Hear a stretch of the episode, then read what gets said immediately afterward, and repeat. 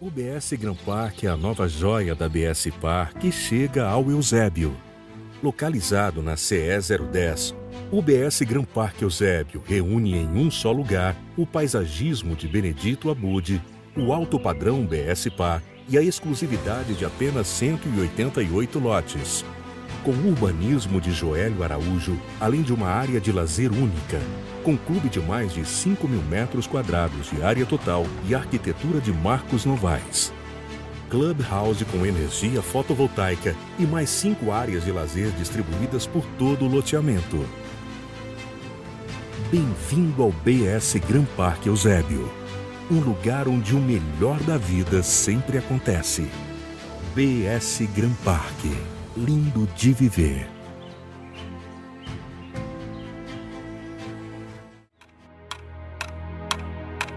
Cada segundo, infinitas possibilidades, desafios, conexões. Para cada um desses, vemos infinitas oportunidades para superar, se reinventar e realizar. O mundo é como cada um enxerga, por um ângulo único. Somos o seu novo parceiro na criação de um hub de oportunidades. Juntos, podemos criar novos padrões de negócios financeiros para o Brasil. Para todos os segmentos. Para quem abastece energias, transporta sonhos, constrói conquistas, transforma o mundo e criam histórias diariamente. Levamos oportunidades para a sua empresa por gestão de folha de pagamento, antecipação de recebíveis e consignado privado. Potencializamos o desenvolvimento com velocidade, praticidade e controle. Tudo na palma da mão para melhorar a sua rotina empreendedora. Somos focados em trazer transformação para o seu negócio, unindo inovação financeira com qualidade de vida para seus colaboradores, com cartão saque, antecipação de salário, Pix ilimitado e crédito pré-aprovado.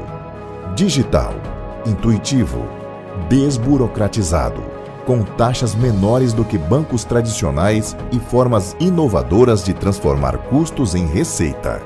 Tudo com comprometimento de uma empresa experiente e responsável. Vamos juntos criar o ecossistema financeiro mais oportuno do Brasil.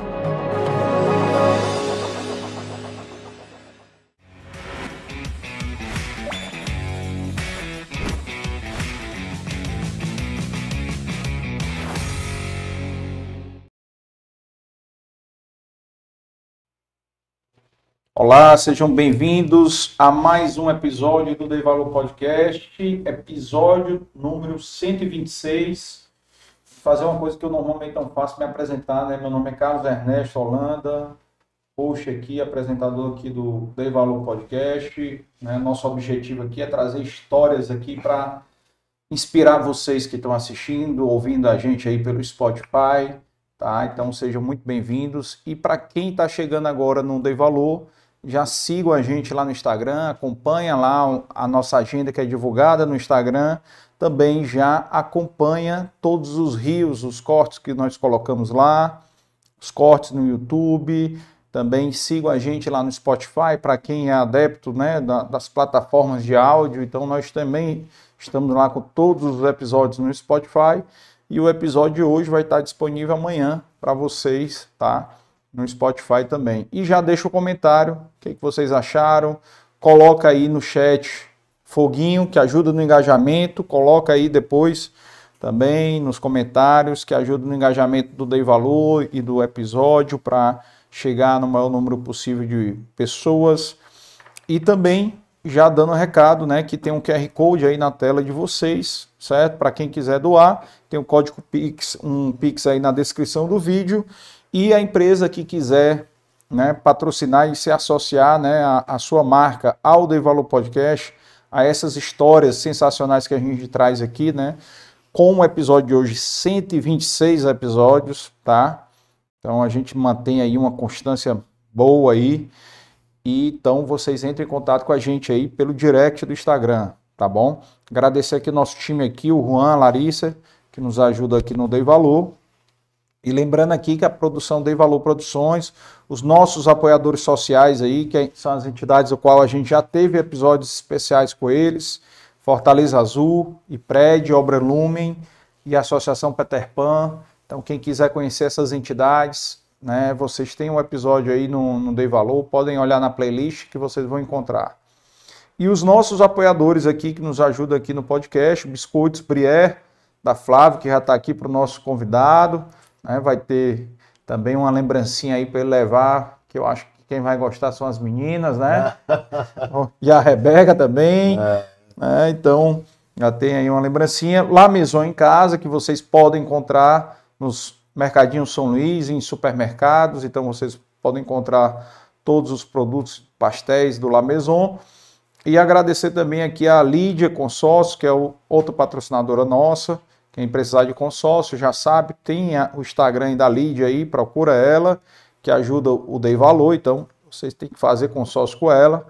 A Inove Comunicação, nossa agência de comunicação e publicidade, é mais assessoria em eventos do meu amigo Léo e a Insight do Vitor e do Leonardo que nos ajuda aqui na parte de gerenciamento de tráfego, tá? E os nossos patrocinadores aqui, patrocinadores masters aqui, a BSPA que está com a gente desde maio do ano passado, doutor Beto, um grande abraço. A BSPA para quem não conhece, né, é uma das maiores incorporadoras hoje do Brasil, muito sólida, com vários produtos em diversas áreas, na, no ramo imobiliário, de casas de praia, de apartamentos, loteamentos. Então, é o local certo aí para quem está buscando investir com segurança né, na BSPA. E o Mentor Bank, do meu amigo Wanderson, que é um dos bancos digitais que mais cresce no Brasil, também com formas de pagamentos inovadoras, né, com meios de pagamento, conta pessoa jurídica, né, facilidade, bandeira do Mastercard. Então, você, empresário que precisa né, inovar e agilizar a forma de pagamento dos seus funcionários, procure o Metro Bank aí também, faça aí uma, solicite uma visita para conhecer mais dos produtos e benefícios do Metro Bank. E apresentando já o nosso convidado de hoje, que o nosso convidado de hoje aqui, como eu estava brincando com ele aqui antes de começar, ele já está me ajudando aqui a matar dois coelhos com uma cajadada só, porque como eu estava convidando ex-presidentes da OAB aqui, né, e também convidando reitores, então já tem aqui dois em um aqui. Seja muito bem-vindo, doutor Caio. Olha, muito obrigado, Carlos. Que prazer estar aqui participando do Dei Valor. Eu já tenho assistido os seus episódios aí. Eu acho que é muito interessante a gente é, ouvir as histórias das pessoas. Algumas é. histórias são inspiradoras. E em quantas pessoas eu não me inspirei para ter coragem, por exemplo, de sair do interior do Piauí e vir aventurar a vida, como a gente dizia, vou aventurar a vida é. numa cidade grande, grande, que era Fortaleza, né? E quantos fizeram isso, né? Eu uhum. acho que isso é, é bastante interessante. Eu estou me sinto privilegiado de estar aqui nesse espaço do Dei Valor para conversar um pouco sobre a universidade, conversar sobre a vida. Eu acho que esse é o momento de se fazer algumas reflexões. Muito obrigado pelo convite. Ah, prazer é nosso, seja muito bem-vindo aqui. E a intenção é essa, a intenção é a gente aprender com os nossos convidados, né? E o pessoal que está em casa, que está ouvindo a gente também, é, se inspirar com essas histórias, né? E que a gente, às vezes, muitas vezes a gente reclama de problemas que a gente tem na rotina, aí a gente ouve uma história dessa e a gente diz, rapaz, estou reclamando tão pouco, né? Para uma coisa que eu posso resolver, né? Que está na minha responsabilidade. E aí não tem como eu não usar o caso do nosso amigo Regis Feitosa, que ele mandou um abraço. Querido hoje, amigo, né? né? Mandou um abraço para você. É, que ele, para mim, é o, símbolo maior aí de. É a maior lição de vida que eu conheço é a do Regis. É, então assim. Eu outro dia disse a ele, se me permite, uhum. eu disse a ele, digo, amigo, Deus tem um propósito para a sua vida. Não pode ser por nada. O que você está passando aqui não pode ser por nada. Não é possível. É, também acho. Concordo demais. Inclusive, eu já estou dando corda nele para montar o podcast dele aqui.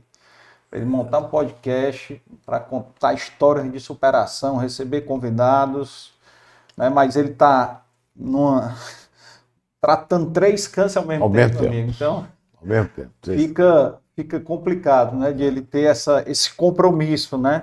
E às então, vezes você encontra com ele, ele sai de uma sessão de quimioterapia é. e você encontra com ele Mas a força dele viver é, é impressionante. E depois dos Total. filhos terem falecido, três, É. e ainda assim, é um exemplo, é um exemplo, Total, é inspirador, é inspirador. A fé, porque eu acho que o que o move, o que É move o Regis é a fé. É a fé. Ele é um homem que tem fé. Por isso ele consegue superar essas, essas adversidades. É. E quem ficou curioso, assista o episódio 5 do Dei Valor Podcast, episódio do dia 14 de outubro de 2021, certo? Que foi com o Regis Feitosa, então vale a pena conhecer a história dele. Mas Eu acho vamos- que nessa época aí, Hum. a filha dele ainda era viva. estava vivo, tinha acabado de descobrir o novo tumor. Os dois pequenos, os mais novos, já tinham falecido, mas Já, já. O, o Pedro não tinha feito nenhum ano ainda que tinha falecido. Ele ia fazer um ano no dia 30 de novembro, ele veio aqui em outubro, né?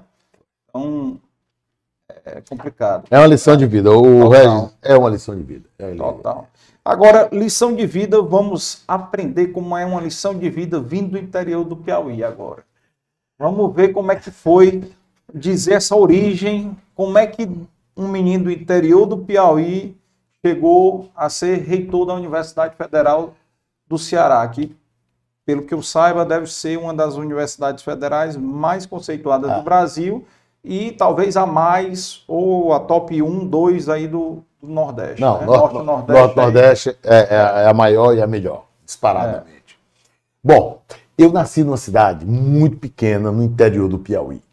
Da minha cidade para Teresina são 900 quilômetros. Como é o nome da cidade? Corrente Piauí. Corrente. Corrente, lá no sul do é? Piauí, do Sul? extremo sul do Piauí. Pronto. Corrente fica a 42 quilômetros da fronteira da Bahia e 38 da fronteira do que era o Goiás, que agora é Tocantins. Então, se você imaginar que o Piauí tem 38, desenho tá de uma meia, É. o Piauí, se você pegar, parece uma meia. Corrente é o dedão do pé. Tá lá no sul, lá no sul mesmo. Mas o que que diferenciava Corrente de quase todas as cidades do Brasil? A qualidade do ensino. Corrente foi formada por dois colégios. Em 1920, os americanos foram criar um colégio, o Instituto Batista Industrial, que depois tornou Instituto Batista Correntino né? onde estudamos eu, Ibanês, que é o governador do Distrito Federal, e muita gente. É. É. Então, veja bem, essa cidade muito pequena, e eu morava dentro do colégio, porque minha mãe era professora do, do, do, O colégio? do Colégio Batista. Ah, Então eu nasci lá. Agora, veja bem, na minha época lá não tinha luz elétrica, não tinha telefone, não tinha televisão, mas nós tínhamos uma escola de qualidade. O IBC, que a gente chama, o instituto que a gente chama, era um colégio completamente diferenciado. E quando os americanos, com a missão batista, criaram lá o, o Colégio Batista, a Igreja Católica levou os padres espanhóis e criou o Colégio São José.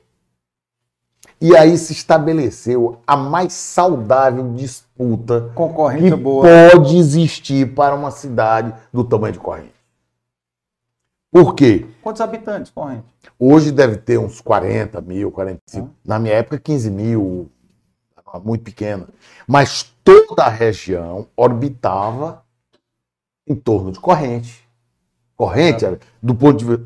Aí, com isso, corrente, algumas pessoas com curso superior, veterinários, engenheiros, foram lá para o colégio.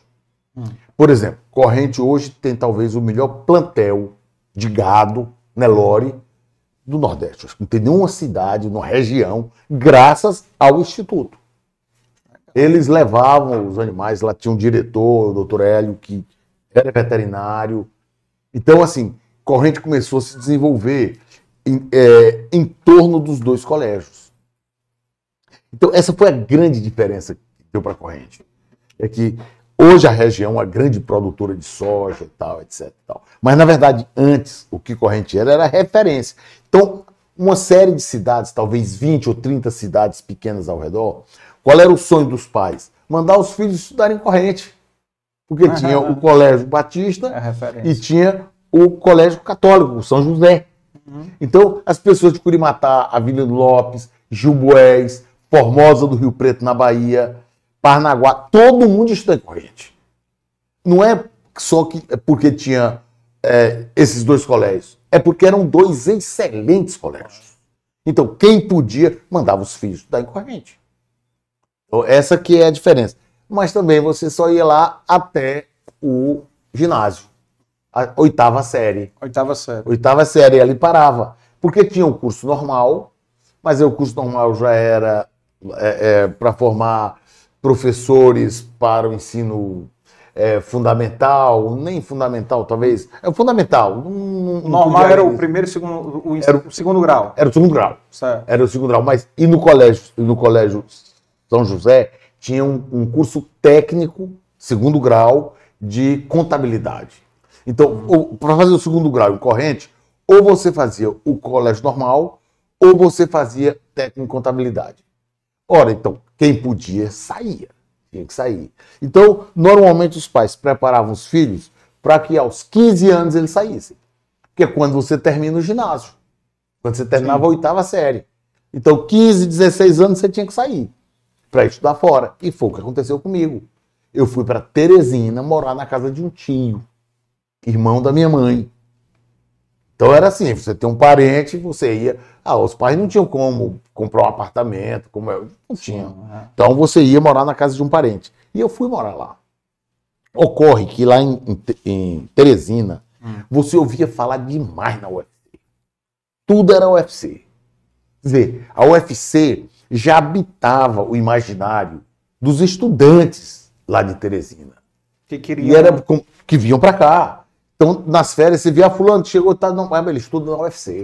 É claro que Teresina já tinha uma fundação que estava começando, a Universidade Federal do Piauí, na época ainda era uma fundação universitária federal do Piauí.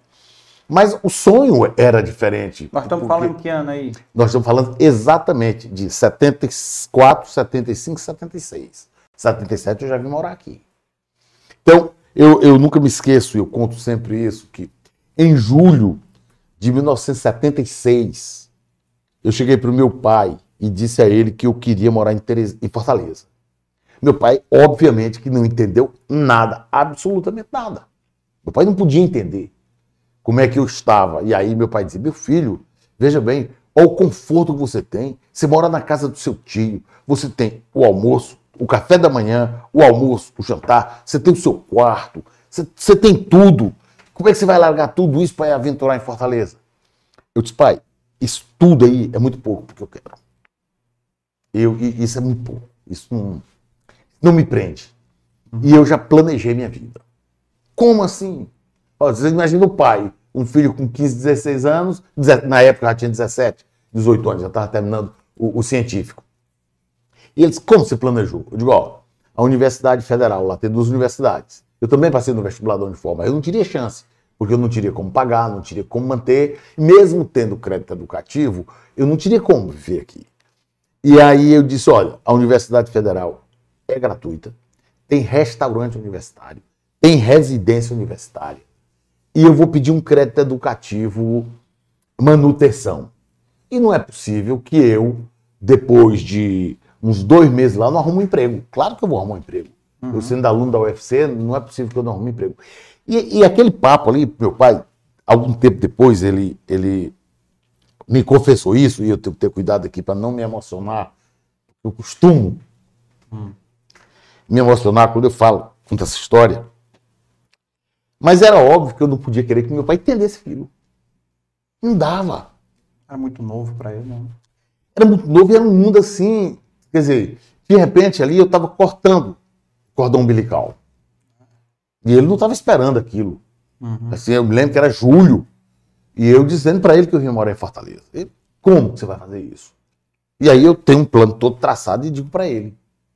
Ele não entendeu nada. Ele ficou aquilo ali na cabeça dele. Era muito para a cabeça do meu pai. Porque meu pai é um cara bem esclarecido, etc. Mas é pai. E você não pode exigir essa compreensão dos pais. Como é que o filho diz que ele está fazendo tudo, ele diz, olha, continua o seu filho, criamos do mesmo jeito, mas agora a minha história eu vou escrever. Uhum. E aí ele tomou um susto muito grande, ele depois confessou isso. Muito bem. E aí eu tracei, ele ficou dois dias depois, minha mãe me chamou para conversar, minha mãe chorou muito e tal, e eu disse, não, mas eu preciso fazer isso. E era tudo muito difícil, porque ó, não tinha telefone. Então, você fazia carta. Não tinha o WhatsApp. Não, mas não tinha nem telefone. Você mandava uma carta, mandava uma carta e ia de ônibus.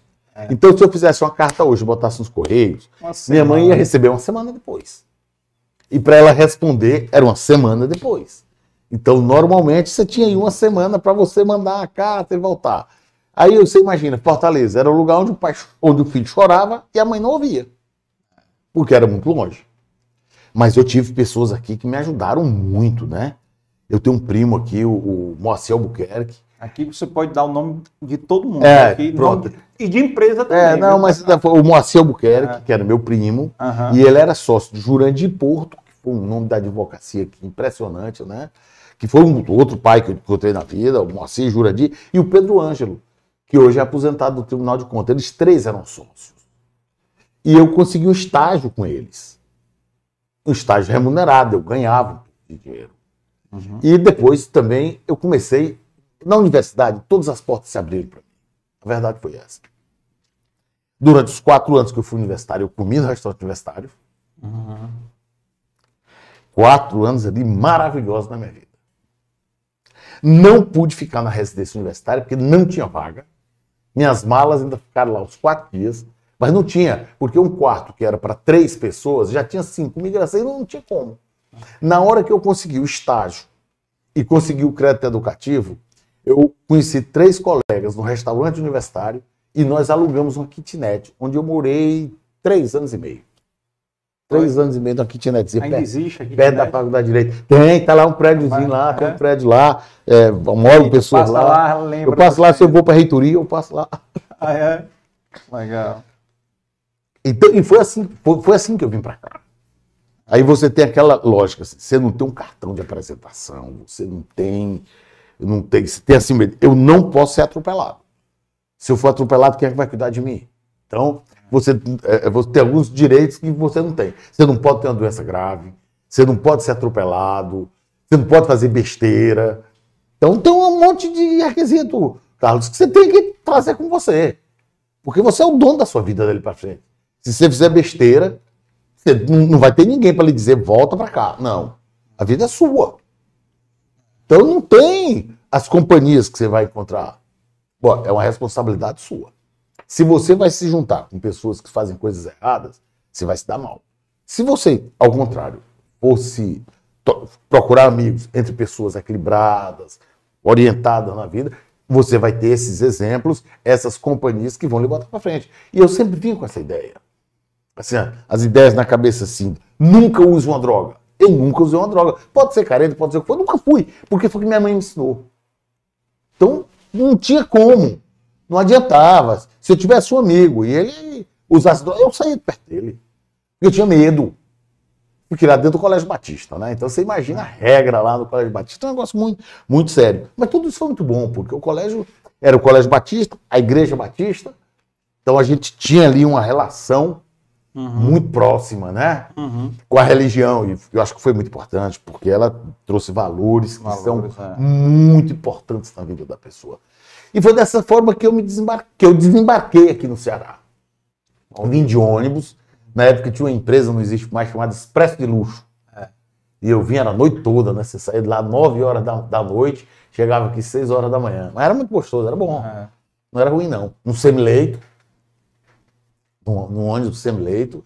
E era legal, eu fazia isso. E depois, durante algum tempo, eu tinha um colega de turma que o pai era sócio lá da, da Expresso de Luxo. E de vez em quando ele me dava uma passagem para eu ir para Teresina. Ah, é? Era o Alberto Carapeba, não sei se você conhece. Não, conheço. É, mas cara- meu colega de turma e tal. E, E eles, e eles, e, e- e, assim, ele, ele se tornou amigo e, e me ajudava. E eu ia, às vezes, Teresina, ele me ajudava. Da, da- você ia nas férias lá? É Sempre, tá? nas férias. Sempre. Aí no final eu não podia mais, porque eu já estava trabalhando, eu já pensava em montar um escritório. Uhum. Eu montei o escritório antes de me formar. Eu fui estagiário do Jurandir Porto, do Moacir e do Pedro Ângelo durante três anos e meio. Segundo no último semestre da faculdade, mais ou menos. Não, quando eu no cheguei. Chegou. Quando eu cheguei, um mês comecei a estagiar. Certo. Agora, quando eu estava perto de me formar, aí eu abri meu escritório. Sim. Eu abri com um professor, Luiz Portela Marcílio, não sei se que era irmão do Flávio Marcílio, Ângela Gurgel, Holanda Rosário Dias, que é, hoje trabalha na TV Educativa, mas é, é formada em letras também, é advogada, e nós trabalhamos juntos muito tempo. O marido dela, José Augusto Rosário Dias, que já faleceu, irmão da Beatriz Alcântara, do Lúcio Alcântara. Sim. Ele faleceu, lamentavelmente, foi um irmão que eu tive na vida, Zé era uma pessoa maravilhosa. Então, no ano que eu ia me formar, eu montei um escritório. Eu ainda não tinha nem a, a, a OAB, OAB. para assinar. Quem assinava era o professor Luiz Portela Marcílio. Ele que assinava as pra gente. petições ele assinava. Eu fazia as petições, às vezes eu tinha que ir na casa dele para ele assinar. Várias vezes. Mas eu quase toda tarde passava lá no escritório Ah, e assinava. Aí logo depois eu consegui a inscrição na OAB e foi assim que eu comecei. Quer dizer, a vida foi um bocado, mas não foi difícil não. uhum. Eu acho que não foi difícil não. Eu, eu acho assim, é, tinha que ter determinação, tinha que ter um foco, era aquilo que eu queria. Eu saí do Piauí para vir para cá, para Teve ousadia, né? é, teve um pouco de ousadia. E qual era o meu objetivo? Me tornar um advogado criminalista. Era isso que eu queria. Meu objetivo. Presidente da OAB, eu não pensava nisso. Professor da UFC, reitor, isso nunca passou na minha cabeça. Isso foi surgindo. Foram coisas que eu fui construindo. né? Mas o que eu queria mesmo era me tornar um advogado criminalista conhecido. Eu acho que atingi isso, esse, objetivo. Aí depois que você atinge, você começa a variar, né?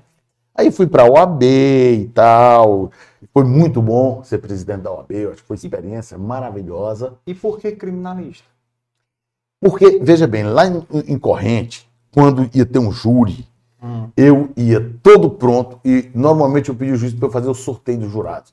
Eu várias vezes, assim, com 10, 12 anos, eu sorteava os jurados. Não tem que fazer um sorteio de sete jurados? Eu várias vezes fiz esse sorteio. E eu assisti o júri porque eu achava bonito. Hum. Eu, quando vi um advogado, eu ficava olhando. Falei, cara, advogado. ó. Quantos anos isso? Ah, quando eu tinha 8 anos, 9, 10 anos, 12 anos, eu nunca tive dúvida quanto à minha profissão. Nunca, nunca, nunca, nunca, nunca.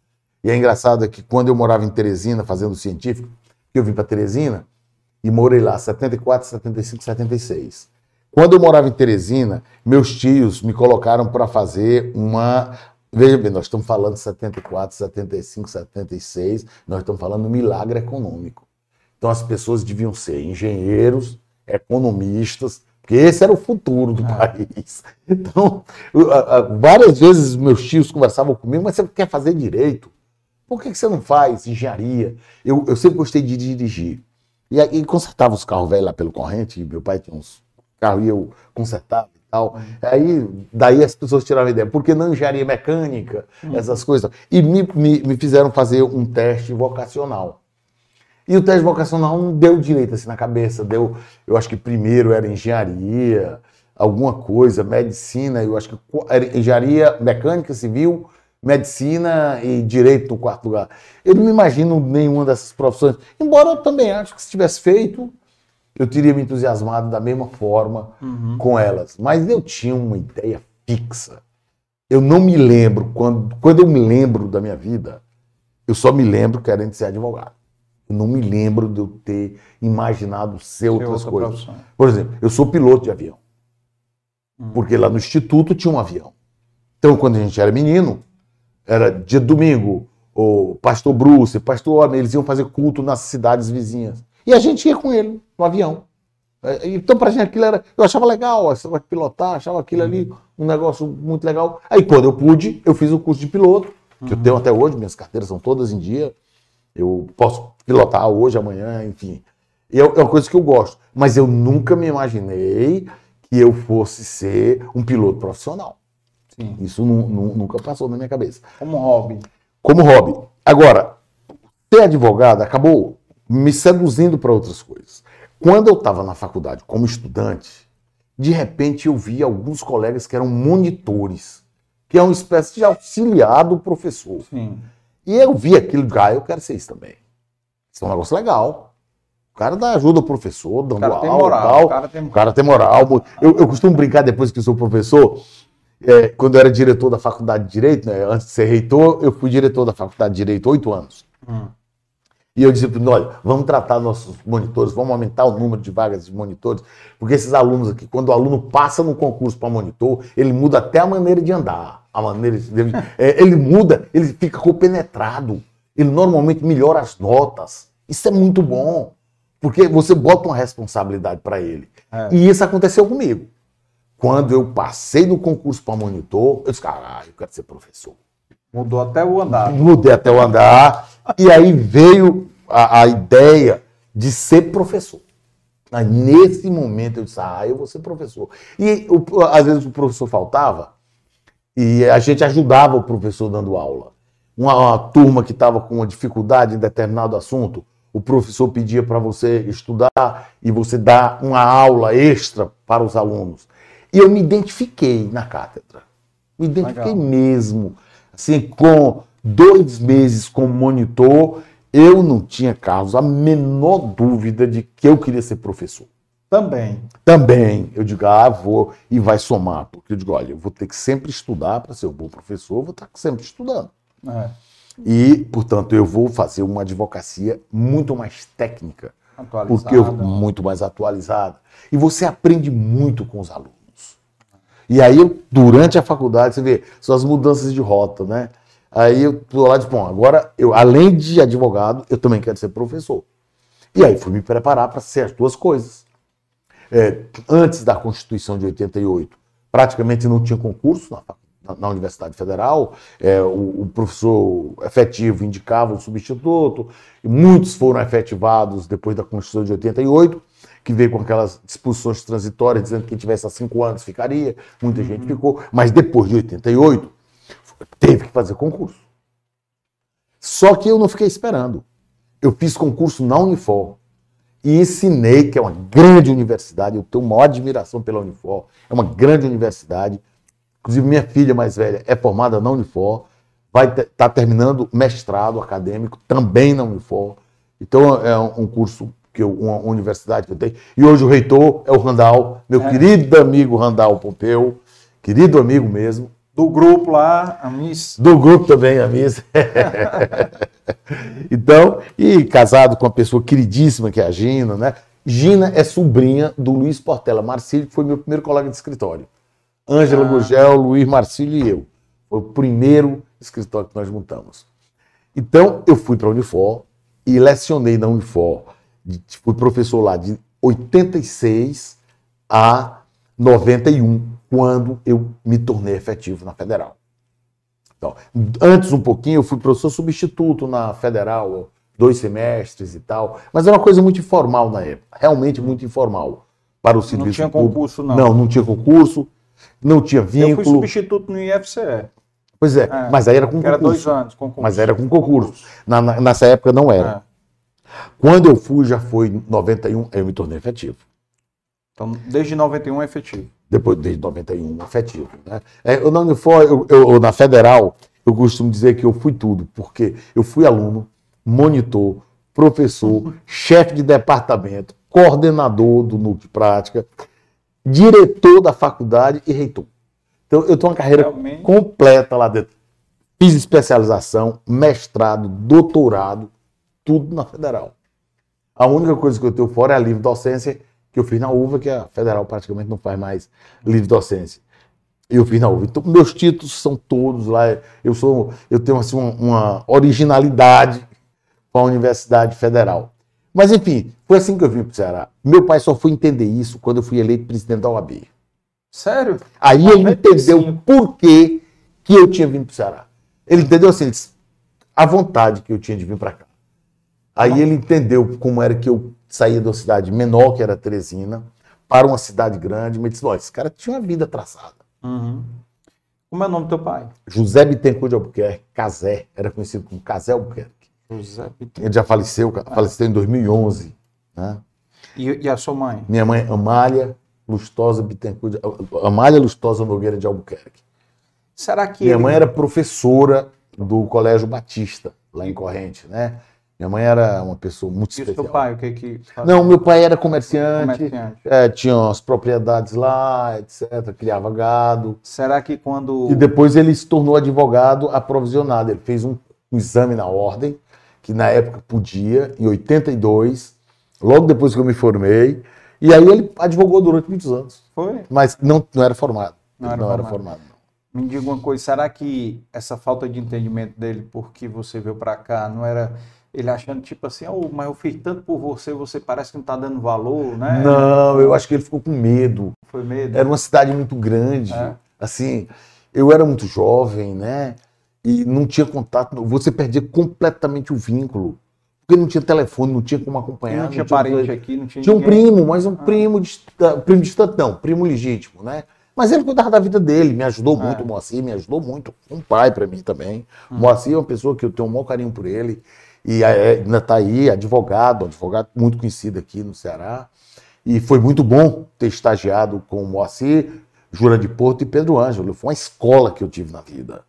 Mas eu acho que o medo do meu pai naquela época era assim: como é que meu filho, tão jovem, vai morar tão longe? Porque na cabeça dele, eu ia fazer a Universidade Federal do Piauí, lá no Piauí mesmo, Teresina, ali pertinho. Meus tios, tinham quatro tios meus que moravam em Teresina, irmãos da minha mãe. Uhum, Então ficava muito, tudo muito mais fácil. uhum. Quer dizer, você tem um filho jovem, é, menor de idade, mas que está morando em Teresina, na capital, a 900 quilômetros de distância. Mas lá tem três tios, irmãos da sua mãe, É, que você perto. tem uma relação muito próxima. Você não está nunca desamparado. Qualquer E coisa. aí o, o filho chega pro pai e diz: Ó, não, eu tô lá. Aí meu pai, você tem tudo. Você tem o café da manhã, o almoço, jantar, um quarto para morar. O que, que você quer mais? Eu quero a vida. Eu quero fazer minha história, meu caminho. E Fortaleza é a história da UFC. A UFC me seduzia. A UFC orbitava, como eu disse, vou repetir eh, os- essa expressão, o imaginário nosso. Quem podia vir fazer eh, eh, faculdade em Fortaleza, vinha pela UFC. Porque, assim, a gente não, não ouvia falar muito da Universidade Federal de Pernambuco, de Alagoas, do Rio Grande do Norte, não. A UFC, até porque a sigla é muito bonita, né? O UFC, até a sigla é bonita. E isso a gente tinha essa lógica, e a, a relação que tem Teresina com Fortaleza é muito grande. Uhum. Muito grande. E eu botei aquilo na cabeça. Não, não, não, não- não sei exatamente o momento, em determinado momento, eu sei que eu disse: eu vou morar em Fortaleza. Eu vou fazer o UFC. Pronto. Essa era a minha lógica. Essa era a minha lógica. Dizer, eu, eu venho morar em Fortaleza. E foi assim que eu vim. Eu tenho um episódio que eu fui contar uma vez para o Paulo Elpidio e acabamos nos emocionando os dois. O Paulo Elpidio foi reitor da UFC, né? É uma, eu, eu, eu considero hoje o Paulo Elpidio talvez o maior intelectual que nós temos no, Ce- no Ceará.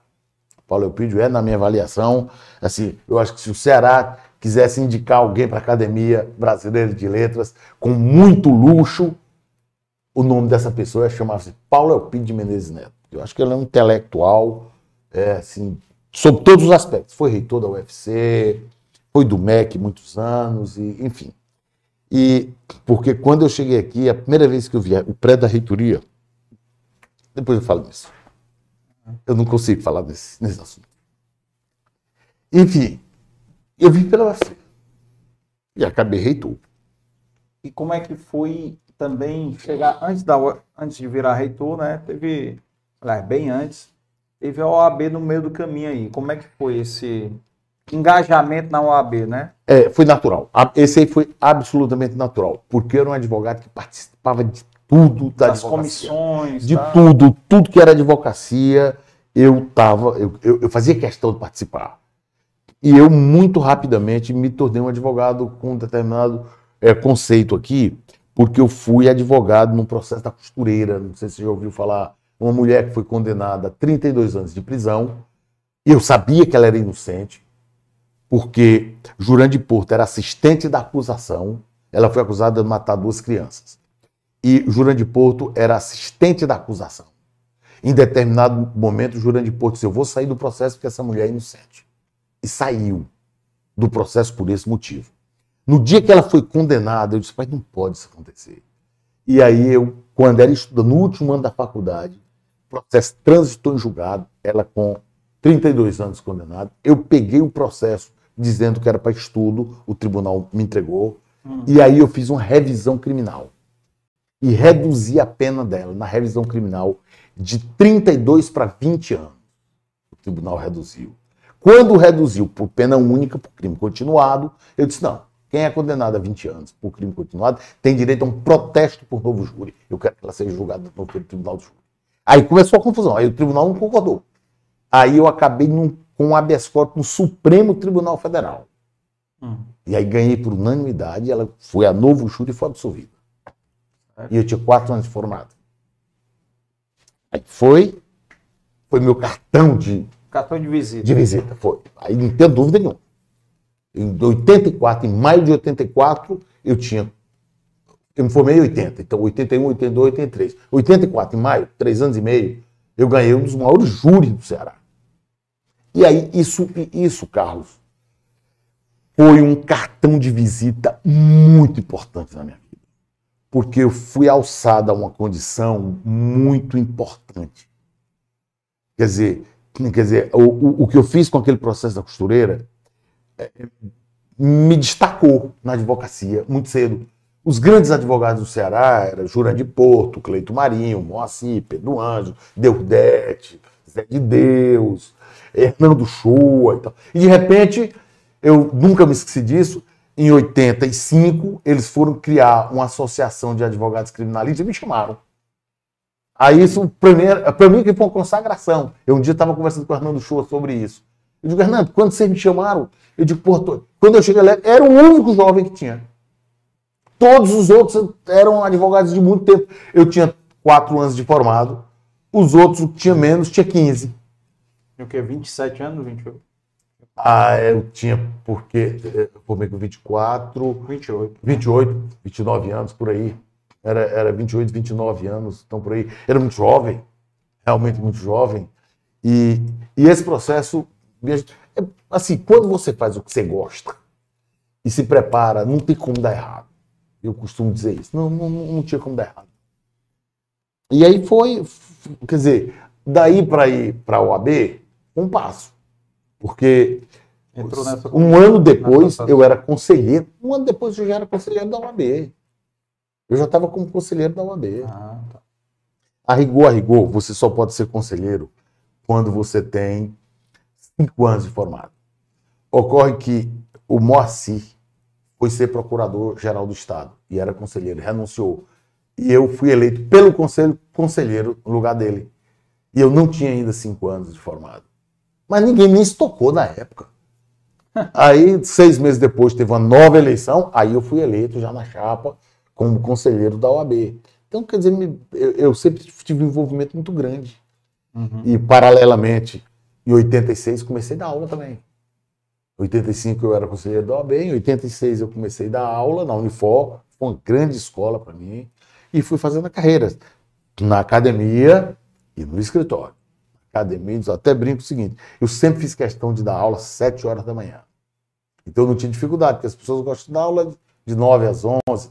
Eu queria 7 horas. A vida inteira, eu tenho 30 o, e tantos. O horário AB eu pegava o AB. Por quê? Porque nove horas eu estava desocupado. Ah. Eu tinha um resto de. À noite, aula de 8 às 10. Pegava o CD. CD, porque aí eu tinha o dia todo para trabalhar. Então, eu fiz isso a vida inteira. Então, quer dizer, tem que ter um sacrifíciozinho para poder chegar lá. Trabalhou a vida inteira os três turnos. Sempre. Até sempre. hoje, até né? Hoje, até hoje, até hoje, até hoje. Mas trabalho não mata ninguém. Pode é. ter certeza. Trabalho nunca. Eu nunca trabalhei só oito horas. Nunca. É. Nunca. Mas hoje eu tenho um, alguns confortos, um, um, algum conforto, um conforto que, que, a vida, que esse trabalho me proporcionou. Né? Essa, esse regime de trabalho. Porque eu não tinha nada, né? Eu cheguei aqui no Ceará, era uma mala. A mala e uma sacola. Foi o que eu trouxe para cá. A mala e uma sacola. Não tinha nada. Nada. Tudo que eu tenho, eu fiz. Depois me casei. Não e aí, né? com, hã? Não herdou nada? Não, é. não, fui, fui, fui fazendo. E depois construí minha família aqui, né? Que é coisa fantástica. Eu, eu costumo dizer, Carlos Ernesto, o seguinte: a vida foi muito generosa comigo. Muito generosa. Eu, a vida foi muito. Deus foi muito bondoso comigo. Eu sou um cara religioso, acredito em Deus e acho que Deus resolveu me adotar. Teve um, um propósito. Teve um propósito. Eu acho que. E eu tenho que contribuir.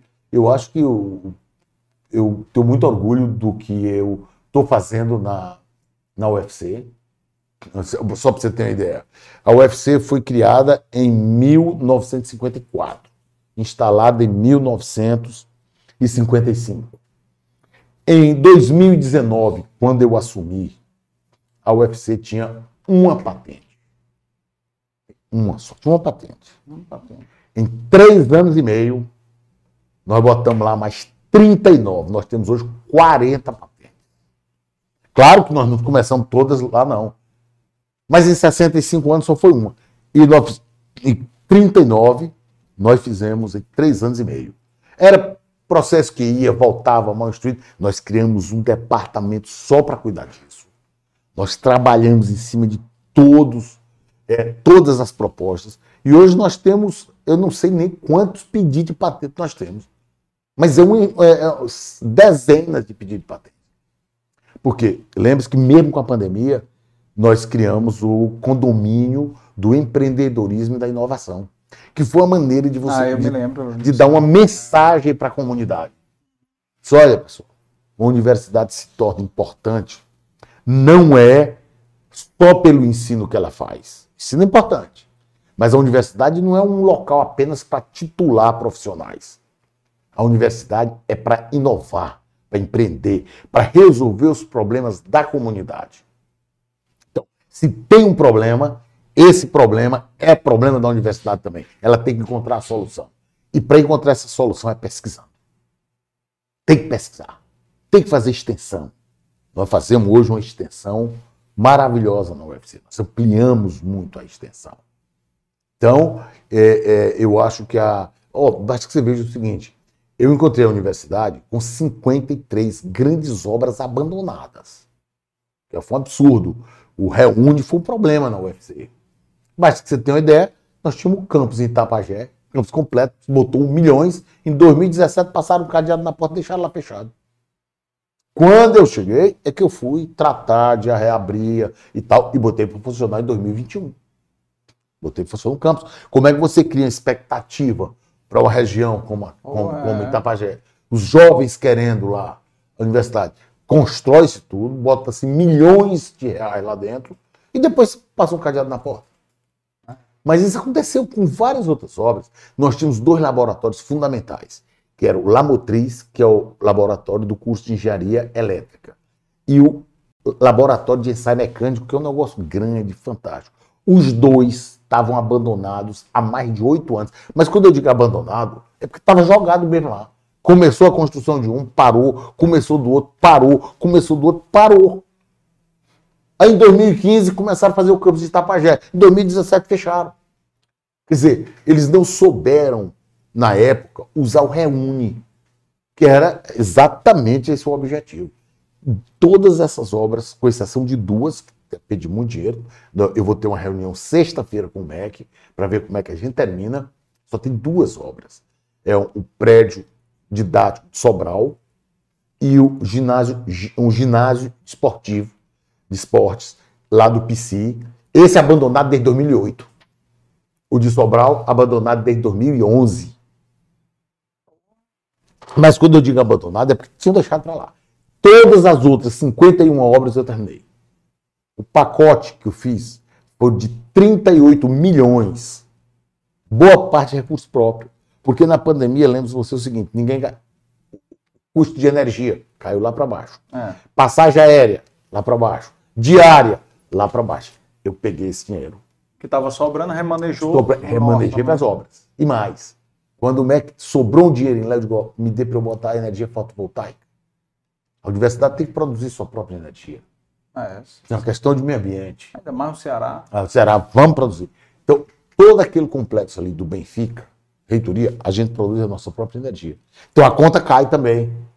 Então, com esse dinheiro, e conseguir dinheiro no MEC e tal, e como a universidade também não parou, não parou. O MEC viu com muito bons olhos, porque foi a primeira universidade a dizer que não ia parar. Apesar de toda a luta do sindicato dos professores, porque queria parar a universidade, uhum. eu fui xingado, fui agredido. Aliás, o sindicato me agride há três anos e meio. Há três anos e meio o sindicato me agride. Eu sofro, me bate, minha família sofre com isso. Eu, eu, você imagine que quando eu fui nomeado, num processo absolutamente legal. Como é que era o processo? Ó, tem que fazer uma lista tríplice. Bons vão concorrer. Ah, isso, que, quem vai ficar em primeiro lugar? Não me importa. Eu quero estar na lista. Se eu estiver na lista, não é legal? Eu quero ser nomeado.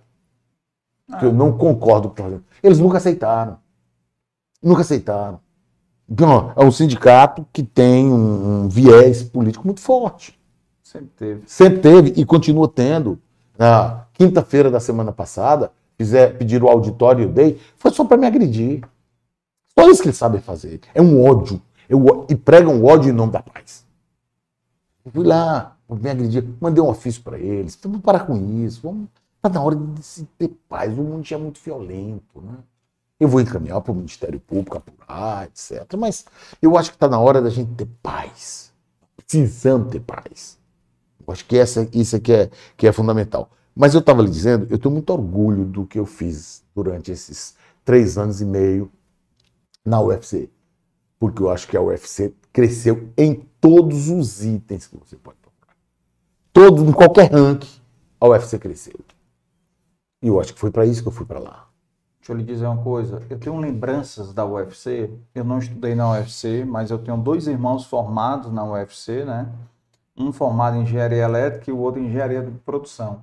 E a recordação que eu tenho da UFC é de greve direto. Greve direto. Que o meu irmão.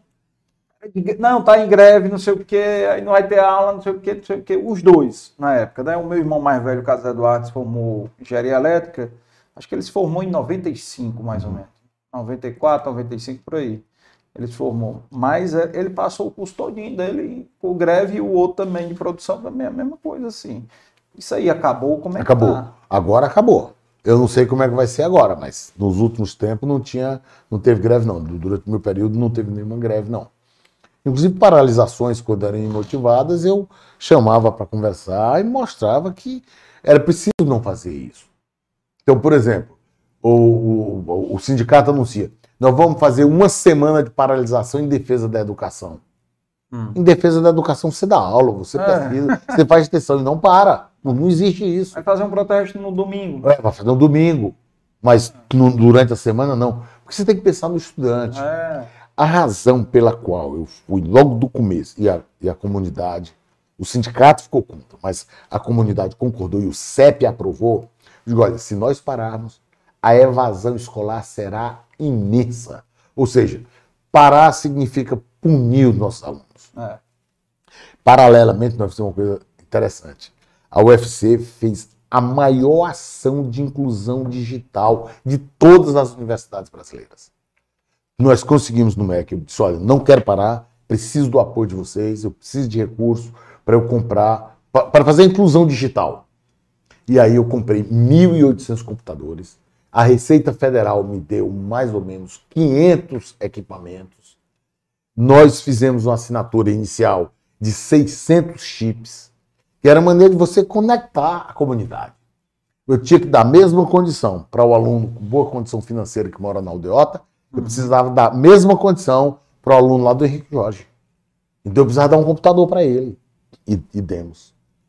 E a universidade cresceu de forma acelerada durante a pandemia. E a, pla a plataforma, você já tinha uma plataforma de aula online? Já tínhamos, mas foram criadas inúmeras. Em dois meses, nós fizemos 86 cursos, oficinas, minicursos, é, programas e tal.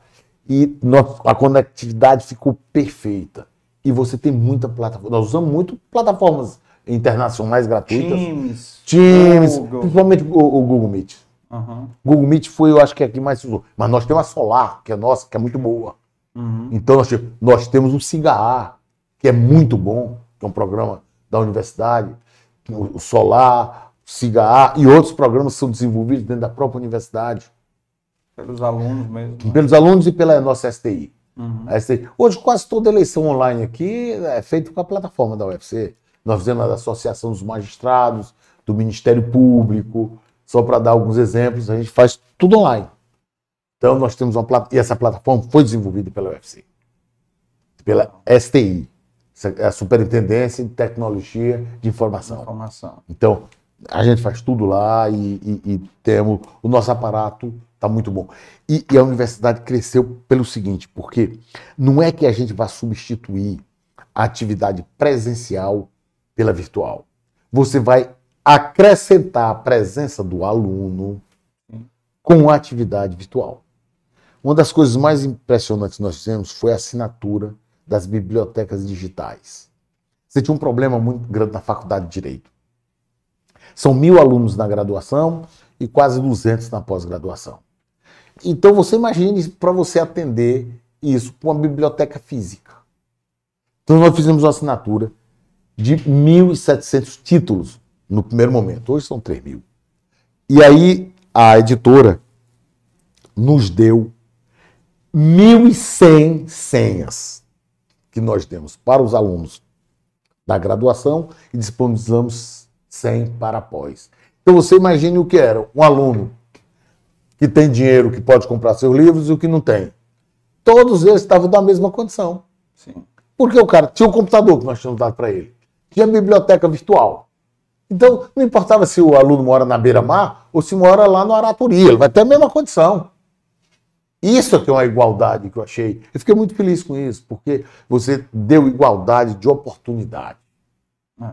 Então, essas dificuldades assim foram, foram vencidas com uma boa vontade. Os alunos, tem professores, técnicos administrativos. Havia assim, um envolvimento de todo mundo nesse crescimento da universidade. Foi muito, muito, muito gratificante. A universidade ela é praticamente é uma cidade, né? Ela é uma cidade, porque quantos, quantos mil funcionários tem lá, né? Quantos mil alunos circulam até. É uma universidade, a universidade é uma cidade de grande porte. Porque aí você vai dizer, olha, mas é uma comunidade que tem 40 mil habitantes. É. 40 habitantes, já dizer, alunos, né? Porque nós 30 temos 30 mil, mil alunos. É, mas tem 30 mil alunos na graduação. É, na graduação. mais 7 da pós-graduação, você vai para 37. É. 37 mil. Aí você tem 2 mil professores, é, 3 mil servidores, por aí. 2.248 professores, é. 3.291 servidores. Mais 5 mil, é. quer dizer. Então, nós estamos falando de mais de 40 mil pessoas. Né? Acontece que é uma cidade com características muito próprias. Rapaz. Você não tem ninguém desempregado, você não tem ninguém analfabeto. É uma corrente Piauí, é. E você é maior que corrente. você é prefeito eu acho, eu, eu acho que eu estou habilitado a Olha ser aí. prefeito de corrente agora. Olha aí, que coisa. Depois de administrar o UFC, acontece que ela tem o terceiro maior orçamento do Estado. Porque é muito complexo. Você imagine que dos nossos 2.300 professores, 90% tem doutoramento. Então veja, veja que é uma cidade completamente diferente. É. Completamente diferente. Nós temos os melhores laboratórios do Nordeste. Então, quando você diz que é uma cidade de 40 mil habitantes, ela rivaliza com as maiores cidades do Brasil pelo seu potencial, por exemplo, de pesquisa, pela qualidade dos seus habitantes que são todos universitários, é. quase, até os servidores são quase todos hoje formados. Então, é uma 41 cidade, mil com nível superior. 41 mil com nível superior. Então você vê que é uma cidade bem diferente, é. características muito próprias e com um, uma complexidade muito grande, porque você tem que fazer ensino, você tem que fazer pesquisa, você tem que fazer extensão nas mais variadas áreas. Nós estamos falando de filosofia, estamos falando de engenharia, estamos falando de medicina, direito. Então você veja a complexidade que é você administrar uma universidade. Total. E um, um orçamento de alguns. Quantos bilhões o orçamento? Bilhões. É. Ah, o orçamento é 1 bilhão 450, mais ou menos. 1 bilhão e 400. É, é um orçamento, 450. é um orçamento, É um orçamento altíssimo. né? altíssimo. Mas você imagina É. que a conta de energia da UFC é, ó, deve ser hoje 1 milhão e 600. Mas era quase dois da energia fotovoltaica. Então você tem um universo. Uhum. Aí você tem, você imagina o seguinte, a gente tem o biotério, que cria animais, peçonhentos. É, Pra criar o... pra fazer pesquisa. É, pesquisa. Fazer pesquisa. Então você tem de tudo. Você tem de rato, cobra, é, tudo. Você tem, que, você tem que criar ali dentro. Lagarta, abelha. Você tem que criar tudo.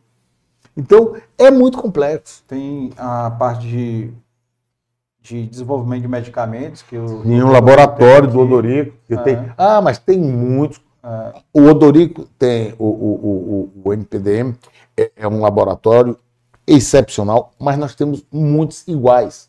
Muitos não, alguns iguais. O trabalho que o Aldo faz também lá na, na medicina é fantástico. Fernando Barroso, fantástico. Eu não vou nem enumerar, não, porque senão eu vou cometer injustiça. com ciúme. É, mas são pesquisas assim fantásticas, fantásticas, pesquisas maravilhosas. Então você vê que é uma cidade, eu acho que mais complicada do que corrente para administrar, viu? Eu acho que eu estou habilitado a ir para corrente. Olha aí, com certeza, mais complexo, porque É muito mais complexo, não tenho nem É, o dúvida. nível aí- muito, muito difícil. 100, 111 cursos de graduação, né? 111 cursos de graduação. E também tem um, um fato interessante que a gente tem que tocar aqui, como é que foi o, assim, a pandemia para vocês em relação a, a- ao online, você já falou aqui tudo, mas também teve essa parceria da UFC com a, com a FIEC o desenvolvimento do, do Elmo, né? A história do Elmo, eu gosto de contar a história do Elmo, porque as pessoas, algumas pessoas, se apropriaram do Elmo. E é engraçado, eu já ouvi, eu já vi cada versão sobre a história do Elmo, que eu fico impressionado como as pessoas, às vezes, falta humildade para que as coisas sejam colocadas da maneira correta. O Elmo começou, a primeira pessoa que falou comigo sobre o Elmo, quem deu start para a gente começar o Elmo, foi Manuel Pinheiro, Procurador-Geral de Justiça. Você diz, como? Vou explicar. Eu estava um sábado de manhã na minha casa, todo mundo em lockdown, quando o Manuel Pinheiro me liga. A essa altura, a Justiça Federal tinha doado alguns valores, multa- multas ambientais, di- dinheiro de multa ambiental, eles nos deram, o Ministério Público Federal nos deu dinheiro, e a gente comprava EPI, vacina e tal. Manuel Pinheiro me liga, ele me chama de professor, ele foi meu aluno, me chama de professor. Ele hoje que é um mestre, né? Está conduzindo o Ministério Público Estadual aí com um brilhantismo impressionante.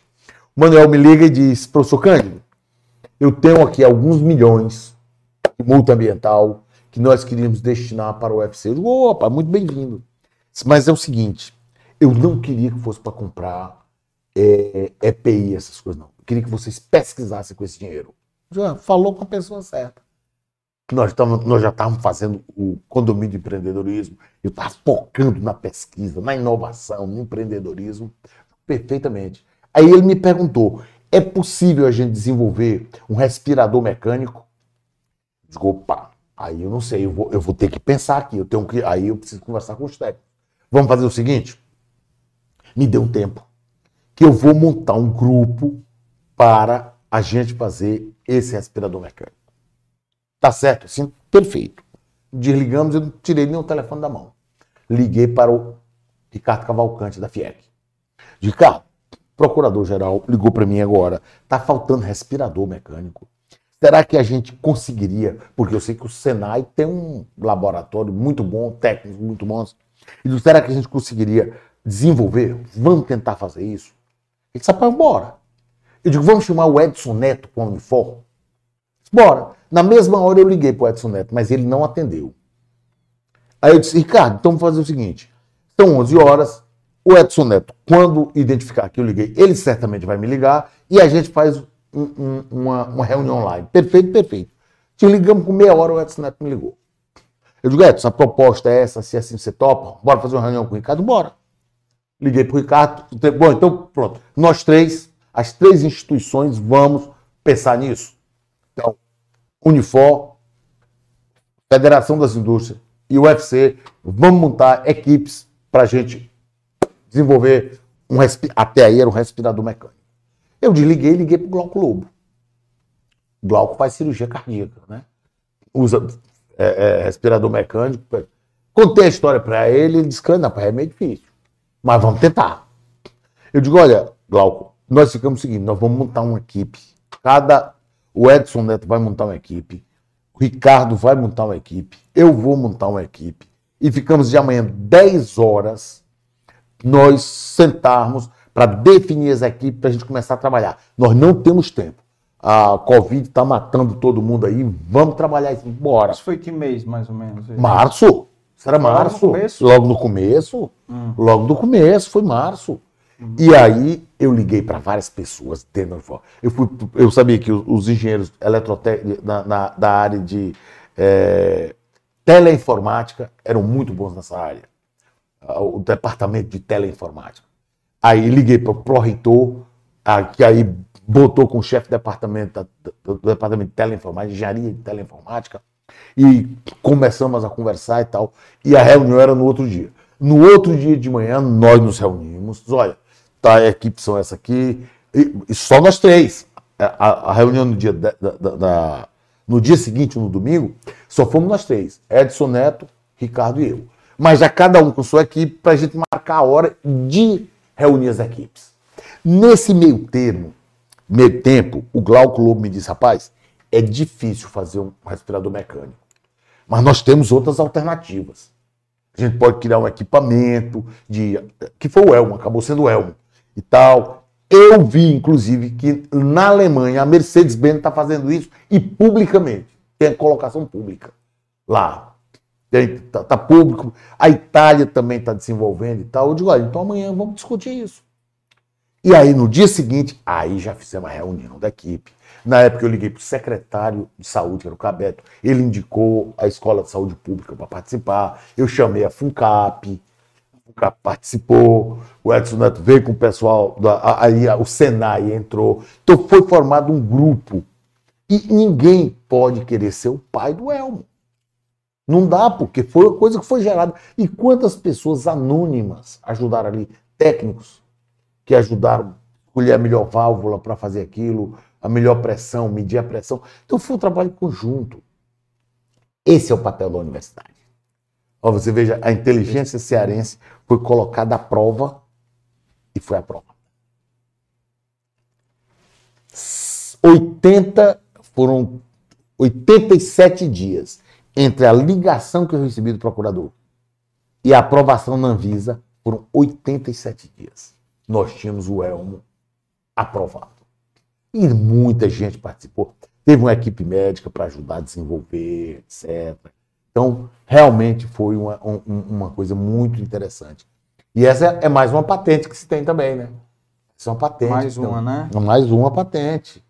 Então, a gente tem. Eu acho que o, o papel das universidades durante a pandemia foi muito importante. Acho que todo mundo, né? Eu nunca vi uma união tão perfeita como aquela. Todo mundo ajudou. É, tava, tava todo mundo focado no mesmo sentido, né? E houve uma união muito, muito, muito é. grande. Eu acho que todo mundo ajudou o governo do Estado. Porque a coordenação era do governador do Estado. Né? O Camilo coordenou muito bem ah, o período da, da, da pandemia, né? E ele contou o apoio de todo mundo. Você ia para as reuniões, tinha um comitê, tinha os comitês maiores, os comitês menores, etc. Mas o que você via era que estava todo mundo ali com propósito de ajudar. E eu acho que, a, que as universidades, todas elas, cumpriram um papel muito importante. muito importante. Eu acho que foi, foi. E o Elmo ficou na história, né? Ficou na história. Hoje já tem outras versões novas, inclusive na UFC nós temos uma patente de um Elmo numa versão mais nova, mas agora ele não vai ter a mesma utilidade que teve. Só que agora tem para quem tiver câncer de pulmão, quem tiver outras finalidades, né? finalidade. Claro que é um uso muito mais restrito, né? Uhum. Não vai ter o uso comercial é, ou, ou, em larga escala como nós tivemos com, durante a pandemia, né? Graças e, a Deus. Quando a gente olha, quando a gente olha para trás, parece que não foi verdade. Que é, parece que... Não sei se isso acontece com você. Acontece, acontece. Parece que era brincadeira, que era um, um, filme, né? Alguma coisa assim. Eu tive, eu tive a Covid logo no começo. mas não senti nada. Também não tive Eu, nada. eu, eu, eu para não dizer que não tive nada, eu descobri que eu estava com Covid porque meu paladar alterou. Hum. E aí, como eu não senti nada, eu, com dois meses eu voltei a trabalhar. Eu ia sozinho para a universidade, porque eu não aguentava ficar em casa. Não aguentava mesmo ficar em casa. E você imagina as pessoas idosas que tinham que ficar em casa. É, Deve ter sido. Complicado. Foi muito difícil. E, Muito te- difícil. e também a, a- essa questão da ficar em casa também tem a questão da sanidade, né? Esse que é o problema, né? Quem mora num apartamento pequeno, família grande, como é que é o negócio? Muito, muito complicado. Muito Levou complicado. muita gente a muito abalo emocional, né? Aumentou muito a violência doméstica, Também, que é outro Também. problema que me parece muito, também. muito grave. Mas eu acho que trouxe um amadurecimento muito grande. Na universidade, claramente trouxe um amadurecimento. Hum. Eu acho que tá, amadureceu bem a universidade. Eu acho que a universidade pensou. hou- Houve um, um crescimento uma ma- do, do amadurecimento da universidade. A, a- o- a comunidade amadureceu com, muito, com muita velocidade, Velocidade. muito rapidamente. Né? É, Eu acho que, embora a gente tenha visto aí a violência aqui doméstica, né? mesmo, cidade, né? mesmo no, no, no período que eu acho que nós vivemos, estamos vivendo aí uma década do apoderamento da mulher, né? Eu até brinco, eu, eu pergunto sempre, quando é que a UFC vai ter uma reitora mulher? Está na hora, né? Eu acho que já está na hora. Hoje, se você pegar as grandes universidades do Brasil, Brasília, Belo Horizonte, de Minas Gerais, é, a do Rio de Janeiro, são mulheres, Ah, é? as reitoras. Legal. E nós nunca tivemos aqui na UFC. Eu acho que está na hora da gente pensar em ter uma mulher como, como reitora da universidade. Eu acho que nós temos cientistas de altíssima qualidade. Uhum. E eu acho que esse amadurecimento ele aconteceu muito durante a pandemia. Muito, muito, muito, Muito. muito. muito. Aqui nós vamos ter em março só mulher. Não dei valor. Só convidada mulher. Ah, é? Que legal. Aliás, só vai ter um homem, que é o seu colega reitor da Unifor. Ah, meu amigo Randall. Vai ser o único homem no mês de março. É. As mulheres estão com um protagonismo muito bonito, né? Então, Muito legal. Vão ser 14 episódios, 13 com mulheres. Hum. Então vai ser bem, bem, mas bem bacana. Mulheres com histórias também aí muito, muito bacana. E como é que foi essa criação? Porque puxando aqui para o nosso lado aqui do empreendedorismo, esse centro de empreendedorismo lá que vocês criaram, de onde é que partiu essa ideia e qual é o objetivo dele? O objetivo era o objetivo era criar um espaço para o encontro da inteligência cearense. Porque o objetivo é que lá tem uma sala do Sebrae, uma sala da FIEC, da Fé Comércio, ou seja, Legal. o setor produtivo se encontrar com a academia. E- Esse é o objetivo e está funcionando muito bem. Toda semana você tem encontro lá dos mais variados grupos. Por exemplo, agora no hidrogênio verde. As empresas que estão vindo para cá para investir, o primeiro ponto de contato delas, de operacional, que eles chegam pelo governo do estado, claramente Sim, pela sim. FIEC e tal. Na operacionalização, é lá no condomínio do empreendedorismo. Eu já fui em inúmeras reuniões lá, com empresas alemãs, empresas australianas e tal. Porque o espaço lá é para isso, para esse encontro. Então você tem um problema hoje, você é empresário e você precisa fazer um ensaio mecânico, um ensaio elétrico. Eu procuro quem? Vá para o condomínio do empreendedorismo. Lá você vai ser encaminhado para o melhor laboratório, para o melhor técnico, e seu problema vai ser resolvido. Então, esse foi o objetivo. E nós firmamos um convênio amplo com a FIEC, exatamente para abrir essa possibilidade. Então, nós temos um convênio, o UFC FIEC, foi até muito ba- bastante conhecido, exatamente para dar essa visibilidade, mostrar para o setor produtivo do Ceará que a Universidade Federal do Ceará estava do lado dele. O setor tinha na universidade um parceiro. E tem sido assim Bacana. tem sido assim, a gente tem caminhado muito bem. O Ricardo, ah, isso você começou lá com o Bet Student. Depois o Ricardo assumiu, continuou da mesma forma, né? Continuou da mesma forma, até intensificou mesmo. Durante a pandemia a gente ficou muito próximo, porque Estava sempre trabalhando junto. Tudo era, a gente trabalhava junto. Você imagine que a- a- você citou aí os números, mas esses números aí são de funcionários. Nós temos esse mesmo tanto de terceirizados. Então, você vê que o problema é amplo. É.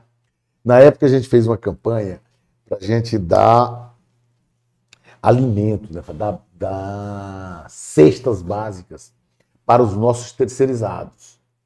Porque o terceirizado normalmente é o cara que tem um irmão que está desempregado, tem um tio que está desempregado, o sobrinho que está fazendo necessidade, passando necessidade.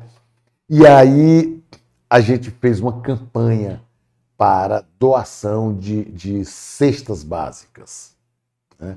Eu, eu me lembro que no fim, um- um- o motorista, o meu motorista chegou e disse: professor, eu conheço ali uma esquina, aqui perto da universidade, que tem cinco famílias morando lá e estão passando fome. Eu digo: bota umas cestas aí dentro do carro, bora lá entregar. E aí nós pegamos 10 cestas básicas. E fomos. Mas a alegria daquelas pessoas recebendo É, aquilo sensacional. foi fantástico. E aí, assim, ó, cada um mês a gente mandava deixar mais cestas lá, cestas básicas e tal. Foi um momento que despertou muita solidariedade. né? É muito. Nós acudimos primeiro à comunidade interna. Uhum. Nossos estudantes nas nossas residências universitárias recebiam café da manhã, almoço e jantar. Tinha a melhor internet possível. E, além disso, a gente fez uma campanha de cesta básica e a FIEC mandou uma série de. E falar nisso, o senhor como um usuário do restaurante universitário durante os seus tempos de faculdade, como é que está o restaurante universitário hoje lá? Ah, hoje é muito melhor. Hoje é tem uma situação muito mais confortável, né? e, e Hoje a- tem, a gente atende bem, porque tem até o café da manhã. Na minha época não tinha. Fechava no final de semana, então. Mas mesmo assim era maravilhoso, né? Fechava, aliás, fechava do sábado para o jantar e o domingo era fechado. Mas aquilo era uma solução maravilhosa. e hoje abre todos os dias? Abre todos os dias. e- Café, almoço e jantar. e jantar. Mas hoje é é uma situação muito mais, muito mais confortável. Na verdade, o café da manhã, você só precisa para os estudantes que estão nas residências. Certo. Os outros que não estão, eles não, não, não iriam Não lá, usam, não tem. não Não, então a gente É. tem só para quem está nas residências, E, né? e quanta, qua- é, qual é a capacidade das residências hoje? Hum, você me pegou agora, mas deve ser aí, eu acho que 600 alunos ou mais. né? Por aí, são 600 De todos os cursos. De todos os cursos. Todos os cursos. Agora, a demanda no restaurante universitário é muito maior. Porque lugar para você morar é muito mais fácil. É. Você consegue, você reunindo aqui três, quatro alunos, conseguem alugar um espaço, Uhum. eh, cada um dando uma, uma partinha, basta um trabalhar e resolve. Comer é mais caro. É. Então o restaurante universitário tem um papel muito importante. Eu não teria vindo para o Ceará se não tivesse o restaurante universitário. A residência eu não tive direito, porque estava muito cheia, mas me virei. Me reuni com três colegas e alugamos um espaçozinho para a gente morar. Sim. Mas comer não era possível. Não seria possível. Então, o restaurante. virava no café e no jantar. Eu mirava no café, eu já estava comendo na cantina da, da faculdade de Direito. Normalmente era cuscuz com leite mesmo, não tinha muito o que inventar, não. Bolo, Não. com café com leite. Era assim, não tinha muito o que inventar, não. Café da manhã ali, você pedia um cuscuz com leite, ou então um bolo com café com leite. Bolo fofo. Um bolo fofo, tava um bolinho de laranja, tinha um bolinho de laranja que ainda me lembro, né? Ah, E a gente estava resolvido, porque era bem baratinho. Então você se virava fácil ali, não tem, não tinha muita dificuldade não. Mas é- essa, essa história de você dar o apoio ao estudante é muito importante, importância, né? Porque senão você tira a oportunidade dele. Você tira a oportunidade. Se o estudante não tem direito, não, não tiver o apoio para uma bolsa para ajudá-lo, um auxílio, inclusão, se ele tiver- ele- o estudante muito pobre, ele não fica. Ele acaba desistindo da universidade. Uhum. Então, não é, não, não é só uma questão de clientelismo. Não, não é. É uma questão de necessidade. É uma questão de você dar oportunidade. Se você não fizer isso, o que você tem é cobrar. Uhum. Por exemplo, eu acho inadmissível que um aluno que está recebendo uma vantagem, um, um auxílio da universidade, seja reprovado por falta. Não posso aceitar. Ah, com certeza. Não, não, não faz sentido. Porque ele está tomando o lugar de alguém. Sim, sim. Então ele não pode ser reprovado por falta. De jeito nenhum. E hoje nós criamos um mecanismo, nós exigimos que os alunos tenham um número mínimo de créditos. Porque antigamente era um pouco, o aluno ia lá e matriculava numa cadeira. Cadeira. é. Qual é o sentido de ele estar ocupando uma vaga, indo para o restaurante universitário, morando numa residência universitária, recebendo um auxílio financeiro e fazendo uma disciplina? Não tem sentido. É. Então nós limitamos, ele tem que fazer quatro disciplinas, porque é preciso formar, e isso é um estímulo para ele. Isso foi recebido muito bem. E isso foi uma inovação nossa. Porque a gente via a quantidade de alunos com uma disciplina, recebendo uma série de benefícios da universidade, que eu não podia aceitar aquilo como verdadeiro, porque eu fui aluno carente. Sim. Eu fui aluno carente, então eu sei o que é ser aluno carente. Como dizia meu pai, eu deixei todo, tinha tudo no Piauí e vim para cá é, aventurar e sei como era importante. Eu nunca tive uma reprovação, nunca tive, porque minha oportunidade estava ali. Eu digo isso para os meus alunos é que como forma de incentivar. Então você, você é estudante, você tem que ser estudante profissional, embora você trabalhe, ser estudante é fundamental para você. Então não descuide da sua atividade ela vai mudar a sua vida. Ela vai transformar a sua vida. Se você hoje tirar o meu estudo, eu volto lá para o interior do Piauí. Sou nada. Tudo que transformou minha vida Estudo. foi o estudo. Se tirar o estudo, eu volto para um cabo do enxada, lá no Piauí. Não tem para onde correr. O que vai restar, se você tirar a, a minha escolaridade, vai restar uma enxada na minha mão. É. Não tem para onde correr. Então eu acho que, que é, os, eu digo muito para os meus alunos. Hoje eu conversei com dois alunos da faculdade de Direito, eu estava conversando exatamente isso com eles. Porque eles perguntam muito essa minha história. Professor, como é que é? O senhor vem de ônibus? Porque as pessoas acham que eu cheguei aqui de avião. Ora, mas isso era impensável. Então, ela disse, "Senhor, como, o, senhor, o, senhor veio mesmo, o senhor comia no restaurante universitário? Quatro anos, amigo. E, e não tinha outra opção, não. Era aquela única opção. Olha, não era opção. Eu só tinha aquilo. Ou, ou passava fome. Ou passava fome. Como é que você ia comer aonde? Restaurante universitário. Então, assim, eu sei a importância do restaurante universitário. Quer dizer, eu não faço discurso que a gente brinca assim, de caviar, não. Eu não faço discurso caviar. Discurso de cá, porque eu sou esquerda, não, caviar. Não. Eu sei a necessidade que um aluno carente tem e sei a importância dele se dedicar ao estudo. Vai mudar a vida dele. Ele vai deixar de ser carente. Então a universidade tem que pensar também no seguinte: eu tenho que transformar os meus cursos em algo atrativo, senão o aluno deixa a faculdade. Boa parte da evasão é isso. O aluno está dando um curso, ele não está vendo perspectiva nenhuma lá fora para ele, ele deixa a universidade. Deixa o curso. Por isso é importante Ah. você ter a pesquisa. Por isso é importante você ter o empreendedorismo. Criar no aluno a ideia da inovação, que ele pode empreender, inovar e se tornar um cara produtivo, e que vai mudar a vida dele, da família dele, de todo mundo. O mundo está cheio de exemplos assim. Tem empreendedorismo. A gente fala muito em empreendedorismo. Uhum. Eu fui empreendedorismo por instinto. Eu queria criar um grande escritório. Mas ninguém chegou para me ensinar isso, não. Eu, é, foi intuitivo, eu digo, olha, é, eu preciso ter meu escritório. Eu não quero trabalhar para ninguém, eu quero ter meu escritório. Então eu vou criar meu escritório. Depois, quando as, as empresas do Rio e São Paulo, os históricos, começaram a montar filial aqui, eu disse, eu preciso crescer, senão eles vão me engolir. E depois é que eu fui ler sobre empreendedorismo. Depois é que eu fui estudar sobre empreendedorismo. Quando eu cheguei na universidade, eu já tinha essa formação. Eu já tinha uma noção acadêmica do que era empreendedorismo, do que era inovação, do que era o papel da universidade como promotora né, da inovação, do empreendedorismo, que ela precisava incutir isso.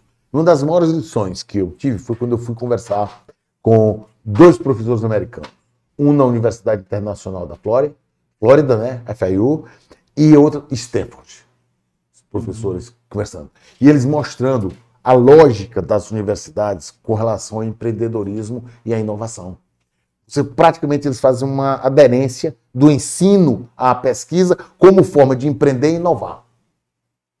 Totalmente ligado. Né? Só que eu me lembro do professor me dizendo, disse, professor, agora lembro o seguinte, Stanford está a menos de 20 milhas das três maiores empresas do mundo. Google, Facebook e Apple.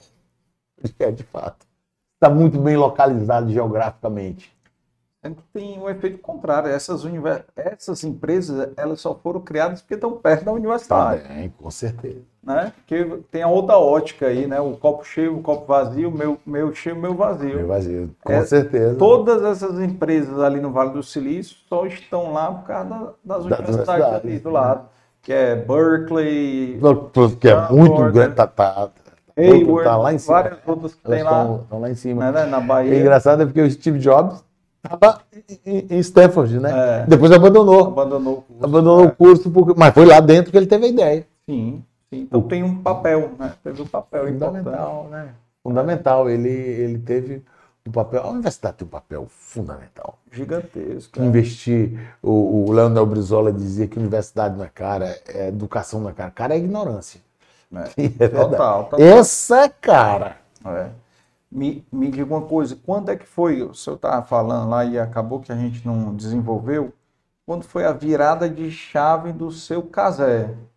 Quando o senhor virou presidente do AB? Quando eu fui é presidente do AB. Quando ele soube que eu tinha sido eleito, ele me ligou chorando ah. e aí disse que compreendia por que, que eu tinha vindo para o Ceará. Foi nesse momento, foi nesse momento, na noite que eu fui eleito, ele, ele, ele, você vê o que é a grandeza das pessoas, né? Ele, ele tinha uma admiração muito grande pelo Feliciano de Carvalho. Ah. E ele ficou muito preocupado porque eu concorri com o Feliciano de Carvalho. E ele ficou preocupado. Feliciano, na minha avaliação, é um patrimônio que nós temos no Ceará. Feliciano Carvalho, José Feliciano Carvalho, eu tenho uma admiração impressionante por ele, pela cultura, pela formação ética, moral. Eu sou fã do Feliciano. Mas é aquela história, tinha que concorrer. Ele era presidente, eu também queria ser.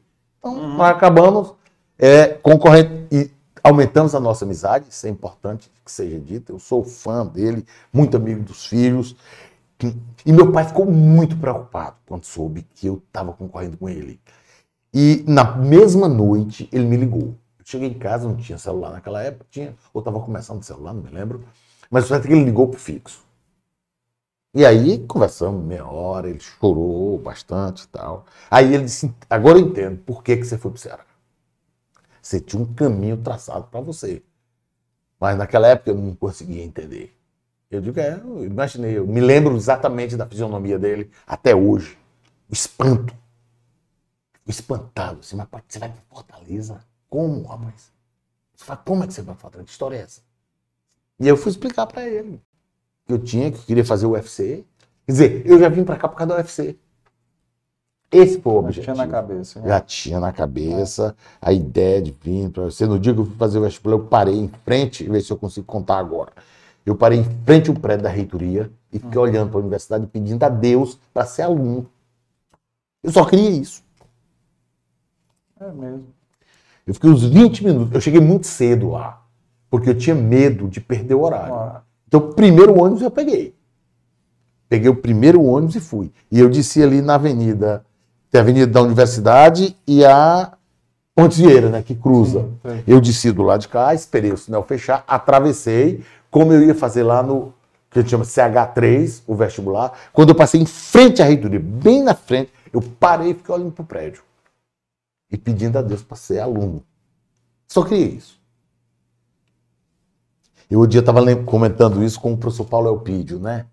E é claro, ele também se emocionou quando eu comecei a contar. Legal. Foi uma mudança muito, muito radical, né?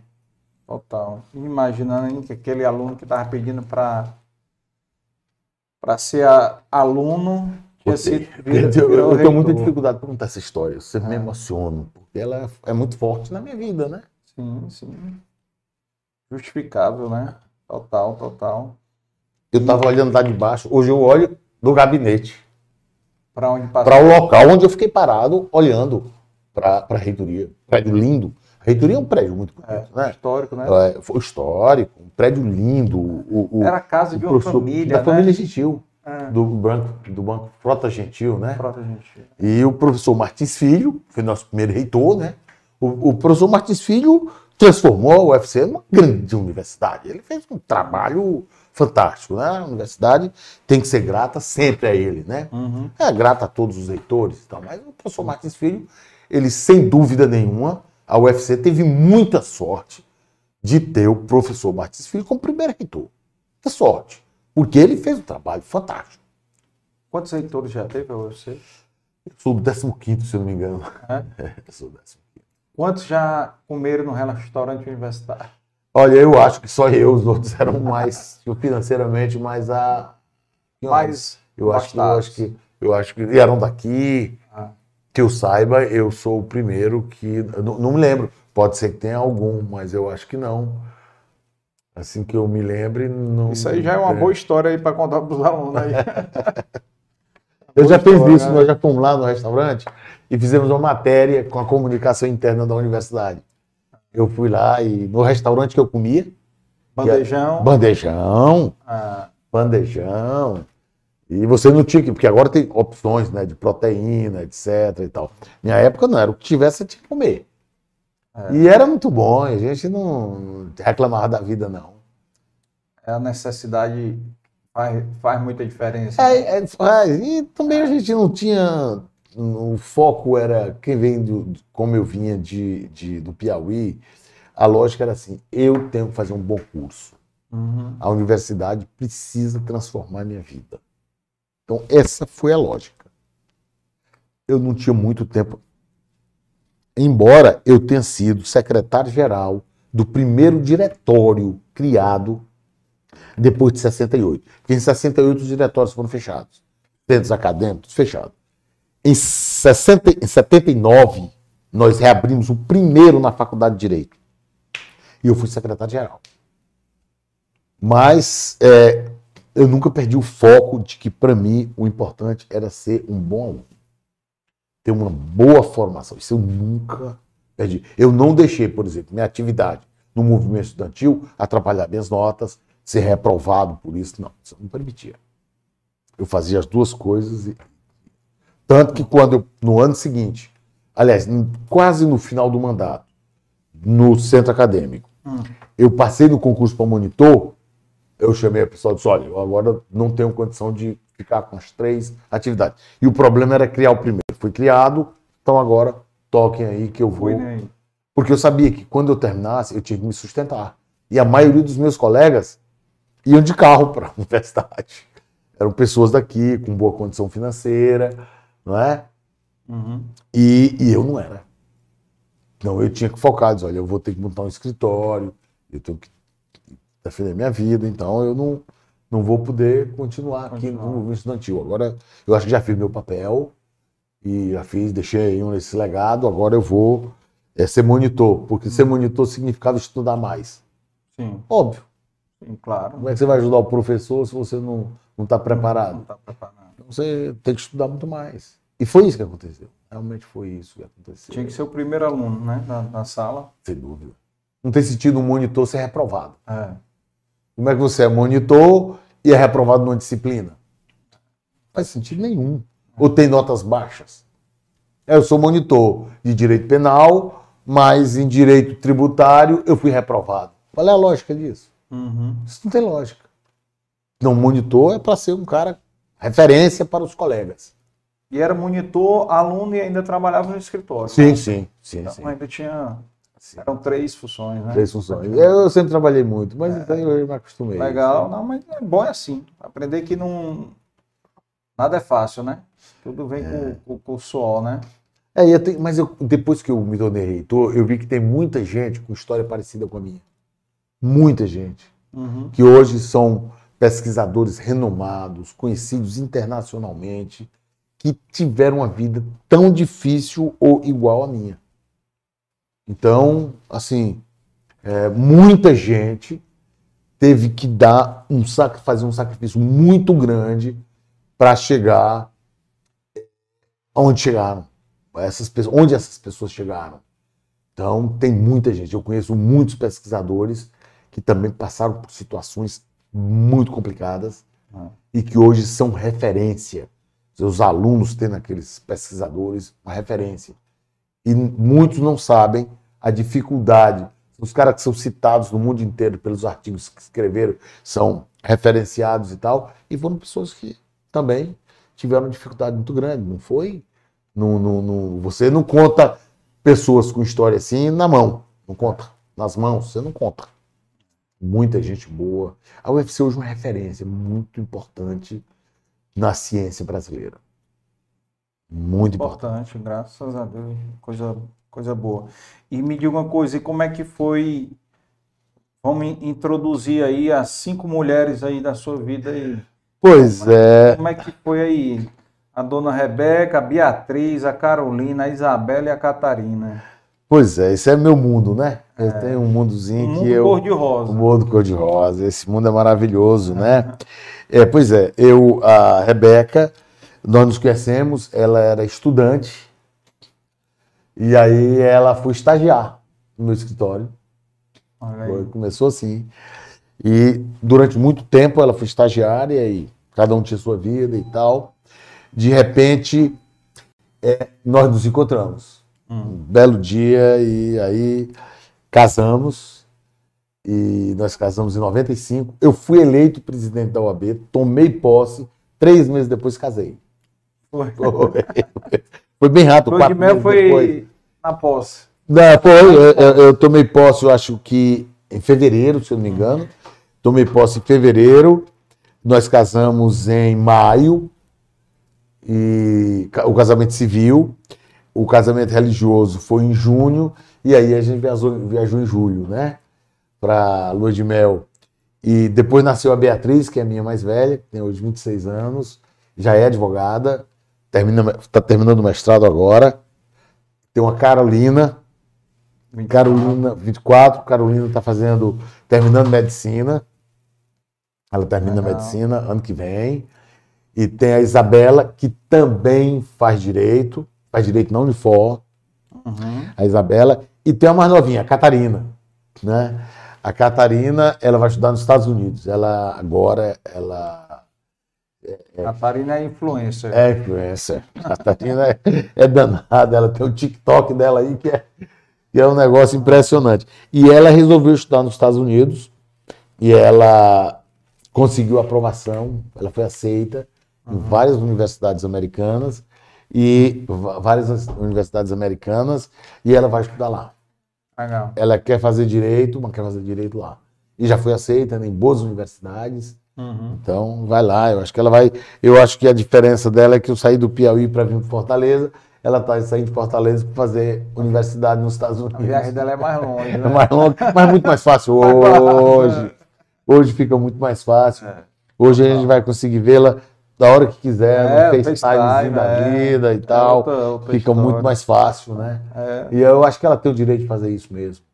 É jovem, tem 18 anos, mas né, em setembro ela começa lá na Universidade Americana. As eu, fronteiras eu ficaram é mais curtas. Ficaram né? mais curtas e eu acho que a pessoa tem o direito mesmo de fazer isso. Legal. E ela vai fazer isso. E eu sempre penso assim, eu digo, olha, eu saí de, do Piauí para vir morar em Fortaleza em busca de uma universidade melhor e ela está indo para os Estados Unidos em busca também desse, de, de, universidade melhor. É, desse mesmo destino, procurar uma universidade de internacional para formar, eu acho que bom. Vai fazer que nem o seu caso é, não, né? Não, não, eu compreendi melhor. Eu compreendi melhor do que meu pai. Eu compreendi melhor do que meu pai. Porque eu acho que é, o mundo hoje não tem mais fronteira, não. É. Eu acho que se você tem a oportunidade de fazer uma universidade de ponta, tem que fazer. Tem que fazer. Eu pergunto aqui sempre para os convidados, que quais foram os momentos mais difíceis da sua vida? Pessoal qual foi o momento mais difícil da sua vida pessoal e o momento mais difícil da vida profissional? Algum momento, pode ser mais de um, certo? Mas... Olha, para ser sincero, eu, eu sou muito otimista. Eu encaro as coisas com muita. com muita. Resiliência. Resiliência. Hum. Eu acho que eu não tive esse um momento, por exemplo, esse momento foi Sei, horrível perda do pai, na minha vida. Ah, esse é um momento traumático. Perdi um processo o meu pai. é uma dor muito grande quando você perde o pai, perde a mãe. É uma dor muito grande. mas, é, de certa forma, meus pais morreram de câncer, né? E aí você tem, acaba tendo um preparo. Minha mãe morreu jovem, com 62 anos. Esse talvez tenha sido o momento pessoal mais duro da minha vida. Eu já era formado, mas foi um momento mais duro, não pelo apoio material, mas é pelo, pelo colo. Quando sua mãe morre, você tem o sentimento de que o último colo, que jamais lhe seria negado, morreu. Esse é o sentimento que eu tenho da mãe. Né? Interessante, né? né? Para mim, quando minha mãe morreu, o sentimento que eu tive, agora o mundo pode ficar todo contra mim. Porque antes não ficava, que minha mãe não ficaria. Então, esse é o sentimento que você tem, assim, de, de, de, de visão da vida. Mas profissionalmente, eu acho que eu tenho os momentos de de glória foram de vitória assim, de, de, de, amadurecimento, de, de satisfação foram bem maiores do que eventuais revés que eu tenha sofrido, que nenhum me marcou. Realmente nenhum me marcou.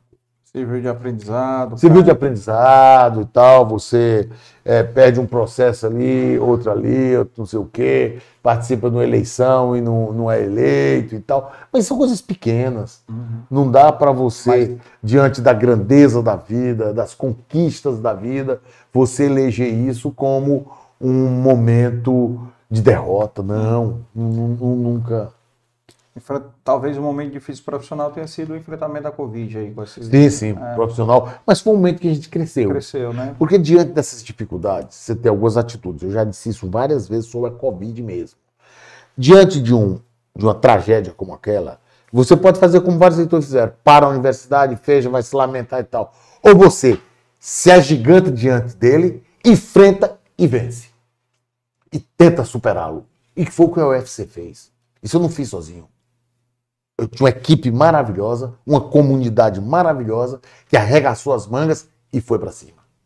Tivemos perdas, claro, professores, amigos queridos que faleceram e a gente fica marcado, funcionários, é, alunos, graças a Deus não. Então, mas nós fomos capazes de superar. Nós crescemos durante a pandemia. Então, de certa forma, foi um aprendizado doloroso, uhum. sem dúvida nenhuma, mas foi um momento muito rico, do ponto de vista profissional, para todo mundo. Com todas as dores que a gente sofreu, com todo o sofrimento que a gente passou, porque perdemos pessoas, pessoas sofreram, mas no conjunto, eu acho que a universidade mostrou muita força para crescer. Bacana. Então eu acho que há um, um, um, momento. Eu tenho muito mais a comemorar do que a lamentar. Eu, então, eu acho que, de certa forma, eu tenho muito pouco a lamentar a vida foi muito generosa. Até porque me deu uma equipe maravilhosa como essa que está comigo dirigindo a universidade. Pró-reitores maravilhosos, diretores maravilhosos, coordenadores, superintendentes maravilhosos, uma equipe maravilhosa. Então, professores maravilhosos, alunos maravilhosos. Então, eu acho que a gente tem que. Eu prefiro olhar o lado bom. Assim, alguns sabores que você tem, eles, eles não me marcam muito, não. É, faz eu, parte da caminhada, né? Faz parte da caminhada. Eu não podia esperar não ter problema na minha caminhada. É quem não quer ter problema não caminha. Não caminha. É. Aliás, quem não quer cair não caminha. Você caminha, você tem o risco de cair. É. E se você quer correr, o risco de cair é muito maior. É. E a gente precisa correr de vez em quando. Então você tem um risco inerente aí. Correr aí, lá de Correntes para Fortaleza? Não é fácil. Agora estou impressionado com a distância de Correntes para Teresina, 900 quilômetros. 900 quilômetros. Ah, muito, muito longe. longe. É, muito, se você botar no mapa. São Raimundo Nonato é perto de lá? É mais perto, bem mais perto. Eu conheci Mas é mais longe. Nonato numa excursão do colégio. É lá na Capivara, né? Da, na Serra da Capivara. Serra da Capivara. Já fui lá várias vezes. É, é conheci lá e, e era longe, viu? Daqui para lá. É, mas a corrente é muito mais longe. De, era longe. Daqui, de lá para corrente deve ser 600 quilômetros. Era Pix Floriano, é. né? Ia Pix Floriano, descia para São Raimundo é. Nonato, era um chão chão. grande. Você vai até é, Canto Buriti, Canto Buriti, você entra para São Raimundo Nonato. É, era um chão. Eu tinha uns 14, 15 anos de idade. Falou, é, o senhor falou da, de mãe, né? A mamãe colocou aqui, faz tempo aqui. Alberto Carapeba, vizinho do sítio Vitória, lá do sítio Papai Olha aí, mãe. que é. beleza, um abraço para a é. mãe. Olha aí, parabéns aí, batalhador e vitorioso. Eu até perguntei para ela, é, mãe, ele ainda não é primo da gente não, em algum... Não é porque a mamãe é Albuquerque. É, eu sei. Albuquerque do meu avô, que é de Capistrano. Mas eu acho que eu Ela disse que ela não conseguiu, ela não conseguiu. que- Eles têm genealogia, né? Eles pesquisam. Ah, tem? né? É, teu pai Tem. gosta, né? Papai gosta disso, então chegou até 400. Rapaz, tem um negócio. Ah, foi mesmo? Foi. Depois de Cristo. Maravilha. Chegou num, em vários. Que maravilha. é, Eu descobri que o meu 17 tio avô foi Papa. Ah, é? Olha aí. Que maravilha. Quando eu fui descobrir beleza. se o Papa era bom, não foi bom, não. Não foi do melhor, não? Fui pesquisar se o Papa tinha sido dos bons. não, não foi. Eu, rapaz, será que foi um, um João Paulo II? Um negócio assim mais, mais ou menos, mas não, parece que não foi muito bom, não. É, pelo visto foi não. Você tá. Mas é assim, né? Família a gente não escolhe, né? Pode não. É isso aí. Mas parabéns aí, parabéns demais. Tem uma lembrancinha aqui, uma lembrancinha nossa aqui, tem um. Olha aí, Olha muito aí. obrigado. Deixa eu lhe dar logo a do, do nosso patrocinador, do Mentor Bank. Olha aí, Olha aqui. pô, muito obrigado. para a universidade aí levar o seu. A Como é que caixa abre? Eu tô tentando. Tá, pá, pá, deu Olha certo. aí. Olha Bota aí, rapaz, que maravilha. Olha aí. E essa garrafa? Ah, Olha. para ginásticazinha, Fazer para uma academia, de manhã. academia. Eu levo todo dia de manhã. Olha Muito aí, obrigado. E uma agenda maravilhosa aqui. Tá ótima a Um caneta aqui. notas, caneta. Maravilha, muito obrigado. É, essa aqui é uma canecazinha do Dei Valor para você usar aí. Olha aí, rapaz. se vai Obrigado. Ficar lá na reitoria, Pois tomar é. seu café, a água lá. Com certeza. E aí o nosso Vou lhe mandar uma foto de lá, pronto. tomando um cafezinho Pra nela. gente postar aqui nas redes sociais, ainda tem por frase aí. Olha aí, o homem só pode descobrir novos oceanos se tiver coragem de perder a terra de vista. Ixi, aí parece Verdade. que foi feito pra quem Foi veio de corrente aí, ó.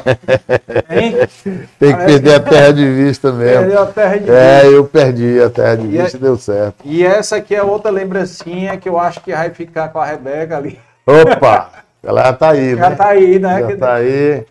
Então, com certeza. Eu acho que ela sabia que ia. que ia ter. Chama lá ela depois pra Ah, isso aqui é da, da Flávia. Da, né? da Flávia. Ó, minha Flávia é minha Flávia teve amiga. aqui, é. Flávia é minha amiga. A gente tem. Flávia. Nós somos adébitos dessas. Os biscoitinhos. Dos da biscoitinhos da Flávia, são Flávia. maravilhosos. É, Muito o episódio obrigado. 50, contou É, a história dela aqui, foi maravilha. sensacional.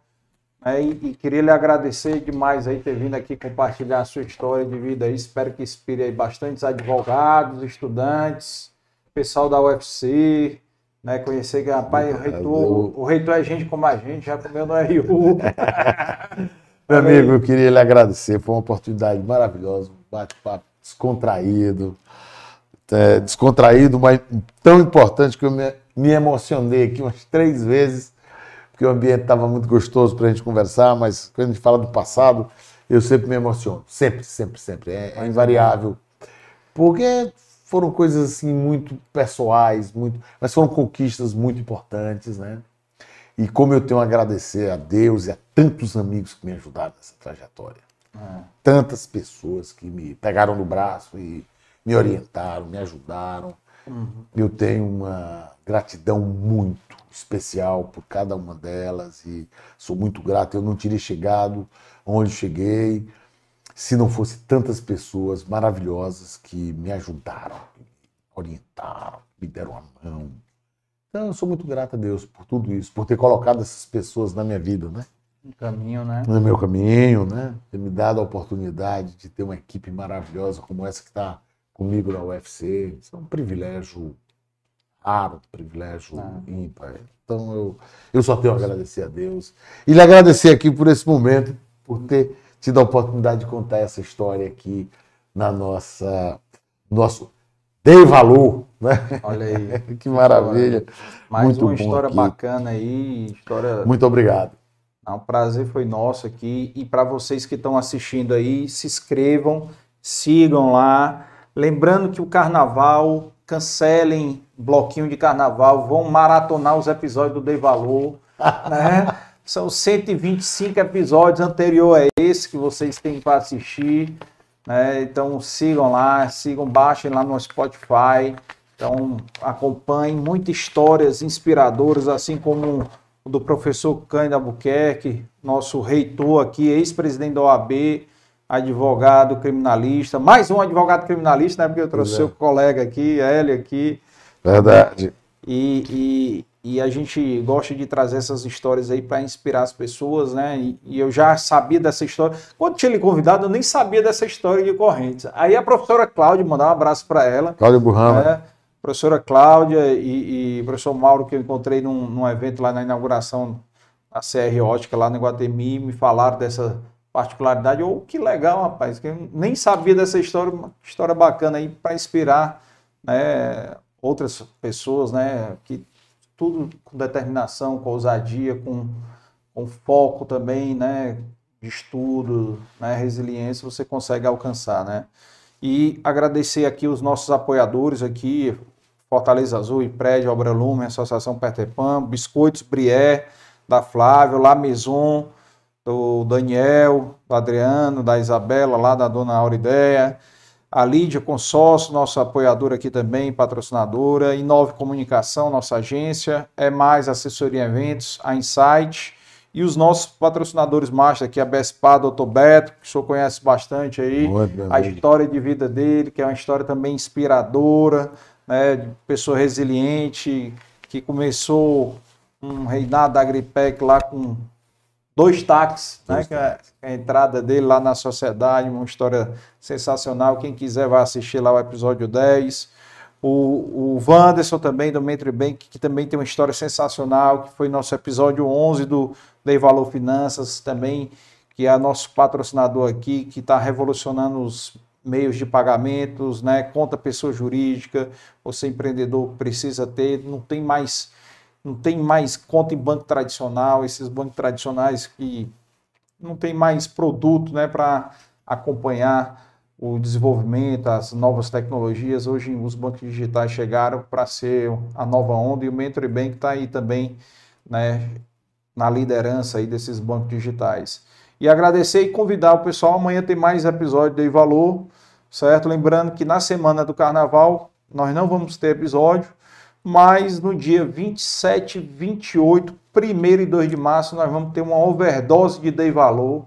São quatro episódios em uma semana.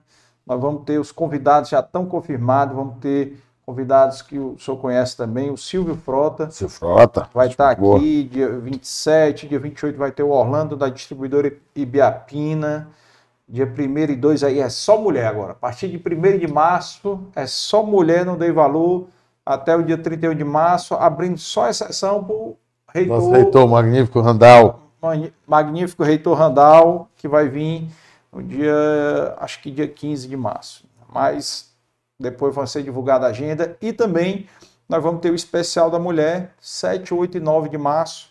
São três episódios com três mulheres que já vieram, né? Cada episódio são três mulheres, são nove mulheres ao, ao todo, mulheres que já vieram ao Dei Valor, dentre elas Marília Fiuza, Flávia, Milari, vai ter a Renata Aguiar da São Paulo, vai ter a dona Mana Holanda, vai estar. Olha aí que maravilha. Já veio também. Então, muitas mulheres aqui para compartilhar os desafios de mulher empreendedora, esposa, mãe, né, que são múltiplas funções. Tá bom? Então, um abraço aí para todo mundo e até a próxima.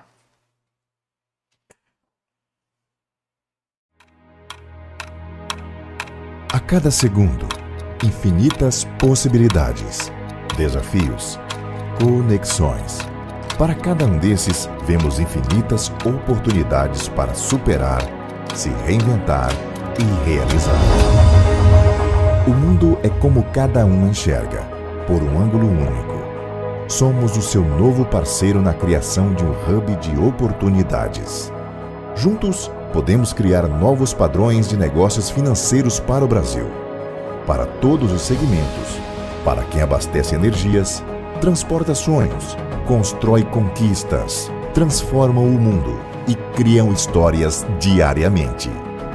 Levamos oportunidades para sua empresa por gestão de folha de pagamento, antecipação de recebíveis e consignado privado. Potencializamos o desenvolvimento com velocidade, praticidade e controle. Tudo na palma da mão para melhorar a sua rotina empreendedora. Somos focados em trazer transformação para o seu negócio, unindo inovação financeira com qualidade de vida para seus colaboradores, com cartão saque, antecipação de salário, Pix ilimitado e crédito pré-aprovado. Digital, intuitivo, desburocratizado, com taxas menores do que bancos tradicionais e formas inovadoras de transformar custos em receita. Tudo com o comprometimento de uma empresa experiente e responsável. Vamos juntos criar o ecossistema financeiro mais oportuno do Brasil. O BS Gran Park é a nova joia da BS Par que chega ao Eusébio. Localizado na CE 010, o BS Gran Park Eusébio reúne em um só lugar o paisagismo de Benedito Abude, o alto padrão BS Par e a exclusividade de apenas 188 lotes. Com o urbanismo de Joélio Araújo, além de uma área de lazer única, com clube de mais de 5 mil metros quadrados de área total e arquitetura de Marcos Novaes. Clubhouse com energia fotovoltaica e mais cinco áreas de lazer distribuídas por todo o loteamento. Bem-vindo ao BS Gran Parque Eusébio um lugar onde o melhor da vida sempre acontece. BS Gran Parque. Lindo de viver.